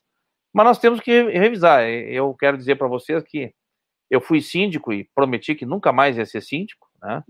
porque foi uma experiência muito rica, mas também muito dramática, muito difícil. Mas eu consegui fazer que, pelo menos no edifício que eu administrei, as pessoas criassem um hábito né, de conversar sobre o edifício quando se encontrasse, sem achar que aquilo era. Ah, não, isso aí deixa para assunto da reunião de condomínio. Não, conversa, porque é nessas conversas que surgem os envolvimentos e as responsabilidades, né? E a colaboração e o processo colaborativo, que é fundamental. Então, é, eu, eu luto pela institucionalização é, da democracia participativa, nesses moldes que eu, que eu coloquei. É, é Porto Alegre já tem uma série de movimentos que estão escrevendo cartas visão, com visão de longo prazo, que entendem que essa visão de 4, 5 anos ela não nos, nos atende mais, né? e, e, que precisa, vamos dizer assim, essa requalificação do processo democrático representativo na forma participativa e mais do que isso, na forma de assumir responsabilidades. Não é porque eu sou empresário é que eu não posso assumir responsabilidade. Não é porque eu sou um líder comunitário que eu não posso. Não é porque eu trabalho todo dia e não possa é, me envolver com essas coisas. Eu tenho que envolver. E acho que esses espaços é que têm que ser construídos, especialmente pelo poder público e pelo poder legislativo, no sentido de construir esta, esta conjunção de esforços, né? É, porque não é possível. O poder executivo sozinho não vai resolver, o poder legislativo não vai resolver, os outros poderes, por mais atribuições que tenham do ponto de vista é, é, é da preocupação com a sociedade, não são suficientes. Há que ter sim um esforço de objetivo conjunto. E é nisso que eu acredito, é nisso que eu entendo que é possível construir. E darei aqui toda a minha vitalidade que eu ainda tenho e todo o meu, meu esforço e o meu desejo dessas coisas, enquanto eu estiver na plenitude das minhas funções vitais e de consciência. Evidentemente que quanto mais passa o tempo, é, é, mais eu deprecio essa condição, é, mas eu procuro me cuidar para poder estar com essa vitalidade e passar por isso, e passar isso por onde eu ando e por onde eu, eu, eu, eu desempenho as minhas atividades. Agradeço a oportunidade, né? agradeço a possibilidade é, de trazer aqui uh, um pouco da minha experiência, da minha vivência.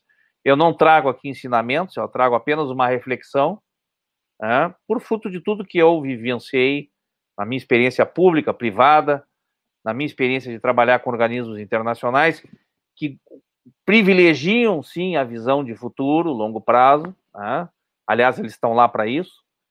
E que existem possibilidades para isso. Então, agradeço a oportunidade. Quero desejar, na, através da sua pessoa, o pronto restabelecimento do Marcelo e da, da Daniela. Né? E quero cumprimentar por esse programa que eu assisto, via de regra, os bons e os construtivos debates em prol de um Brasil melhor. Muito obrigado. Bem, esse foi a 16 edição do programa Pensando Brasil, e de longe a mais longa que nós já fizemos até agora. Significa que o debate foi bom, a conversa estava é, muito boa, as manifestações dos nossos internautas são bastante acolhedoras. Quero agradecer a participação dos nossos internautas, as suas manifestações, a todos que nos assistiram. Convidar a todos para que se inscrevam no nosso canal no YouTube, lá no Seire News, para que recebam as notificações das lives do programa. Lembrando que o programa sempre vai ao ar nas quartas-feiras, a partir das 18 horas, ao vivo, salvo algumas intercorrências que eventualmente venham a, a, a, a nos impor uma circunstância diferente, como já aconteceu. Quero, doutor Paulo, lhe agradecer muito a sua disponibilidade de estar conosco é, por, por, esse tempo, né? Agradecer a sua participação, agradecer é, a sua, o seu grande conhecimento, a sua, a sua disposição de debater temas espinhosos, complexos, e, mas seguramente importantes para a vida de toda a nossa sociedade. Quero é, dizer que seguramente tenhamos outras oportunidades, porque não esgotamos o assunto, né? E, em outras oportunidades possamos talvez abordar outros temas que ficaram pendentes. Agradecer muito é, a sua participação, é, lhe desejar sucesso nas suas empreitadas da sua vida pessoal, tanto profissionais quanto políticas, quanto, enfim, todos os seus empreendimentos, né? É, rogar a Deus que na próxima edição nós já possamos ter a participação do Dr. Marcelo Suano, rogar a Deus o pronto restabelecimento do Dr. Marcelo e da, doutora Daniela. E agradecendo, então, eu encerro o nosso programa Pensando Brasil, é, desejando uma boa noite e uma boa semana, uma boa semana a todos. Muito obrigado, doutor Paulo. É, até uma próxima oportunidade, os nossos internautas. Boa noite a todos. Muito obrigado.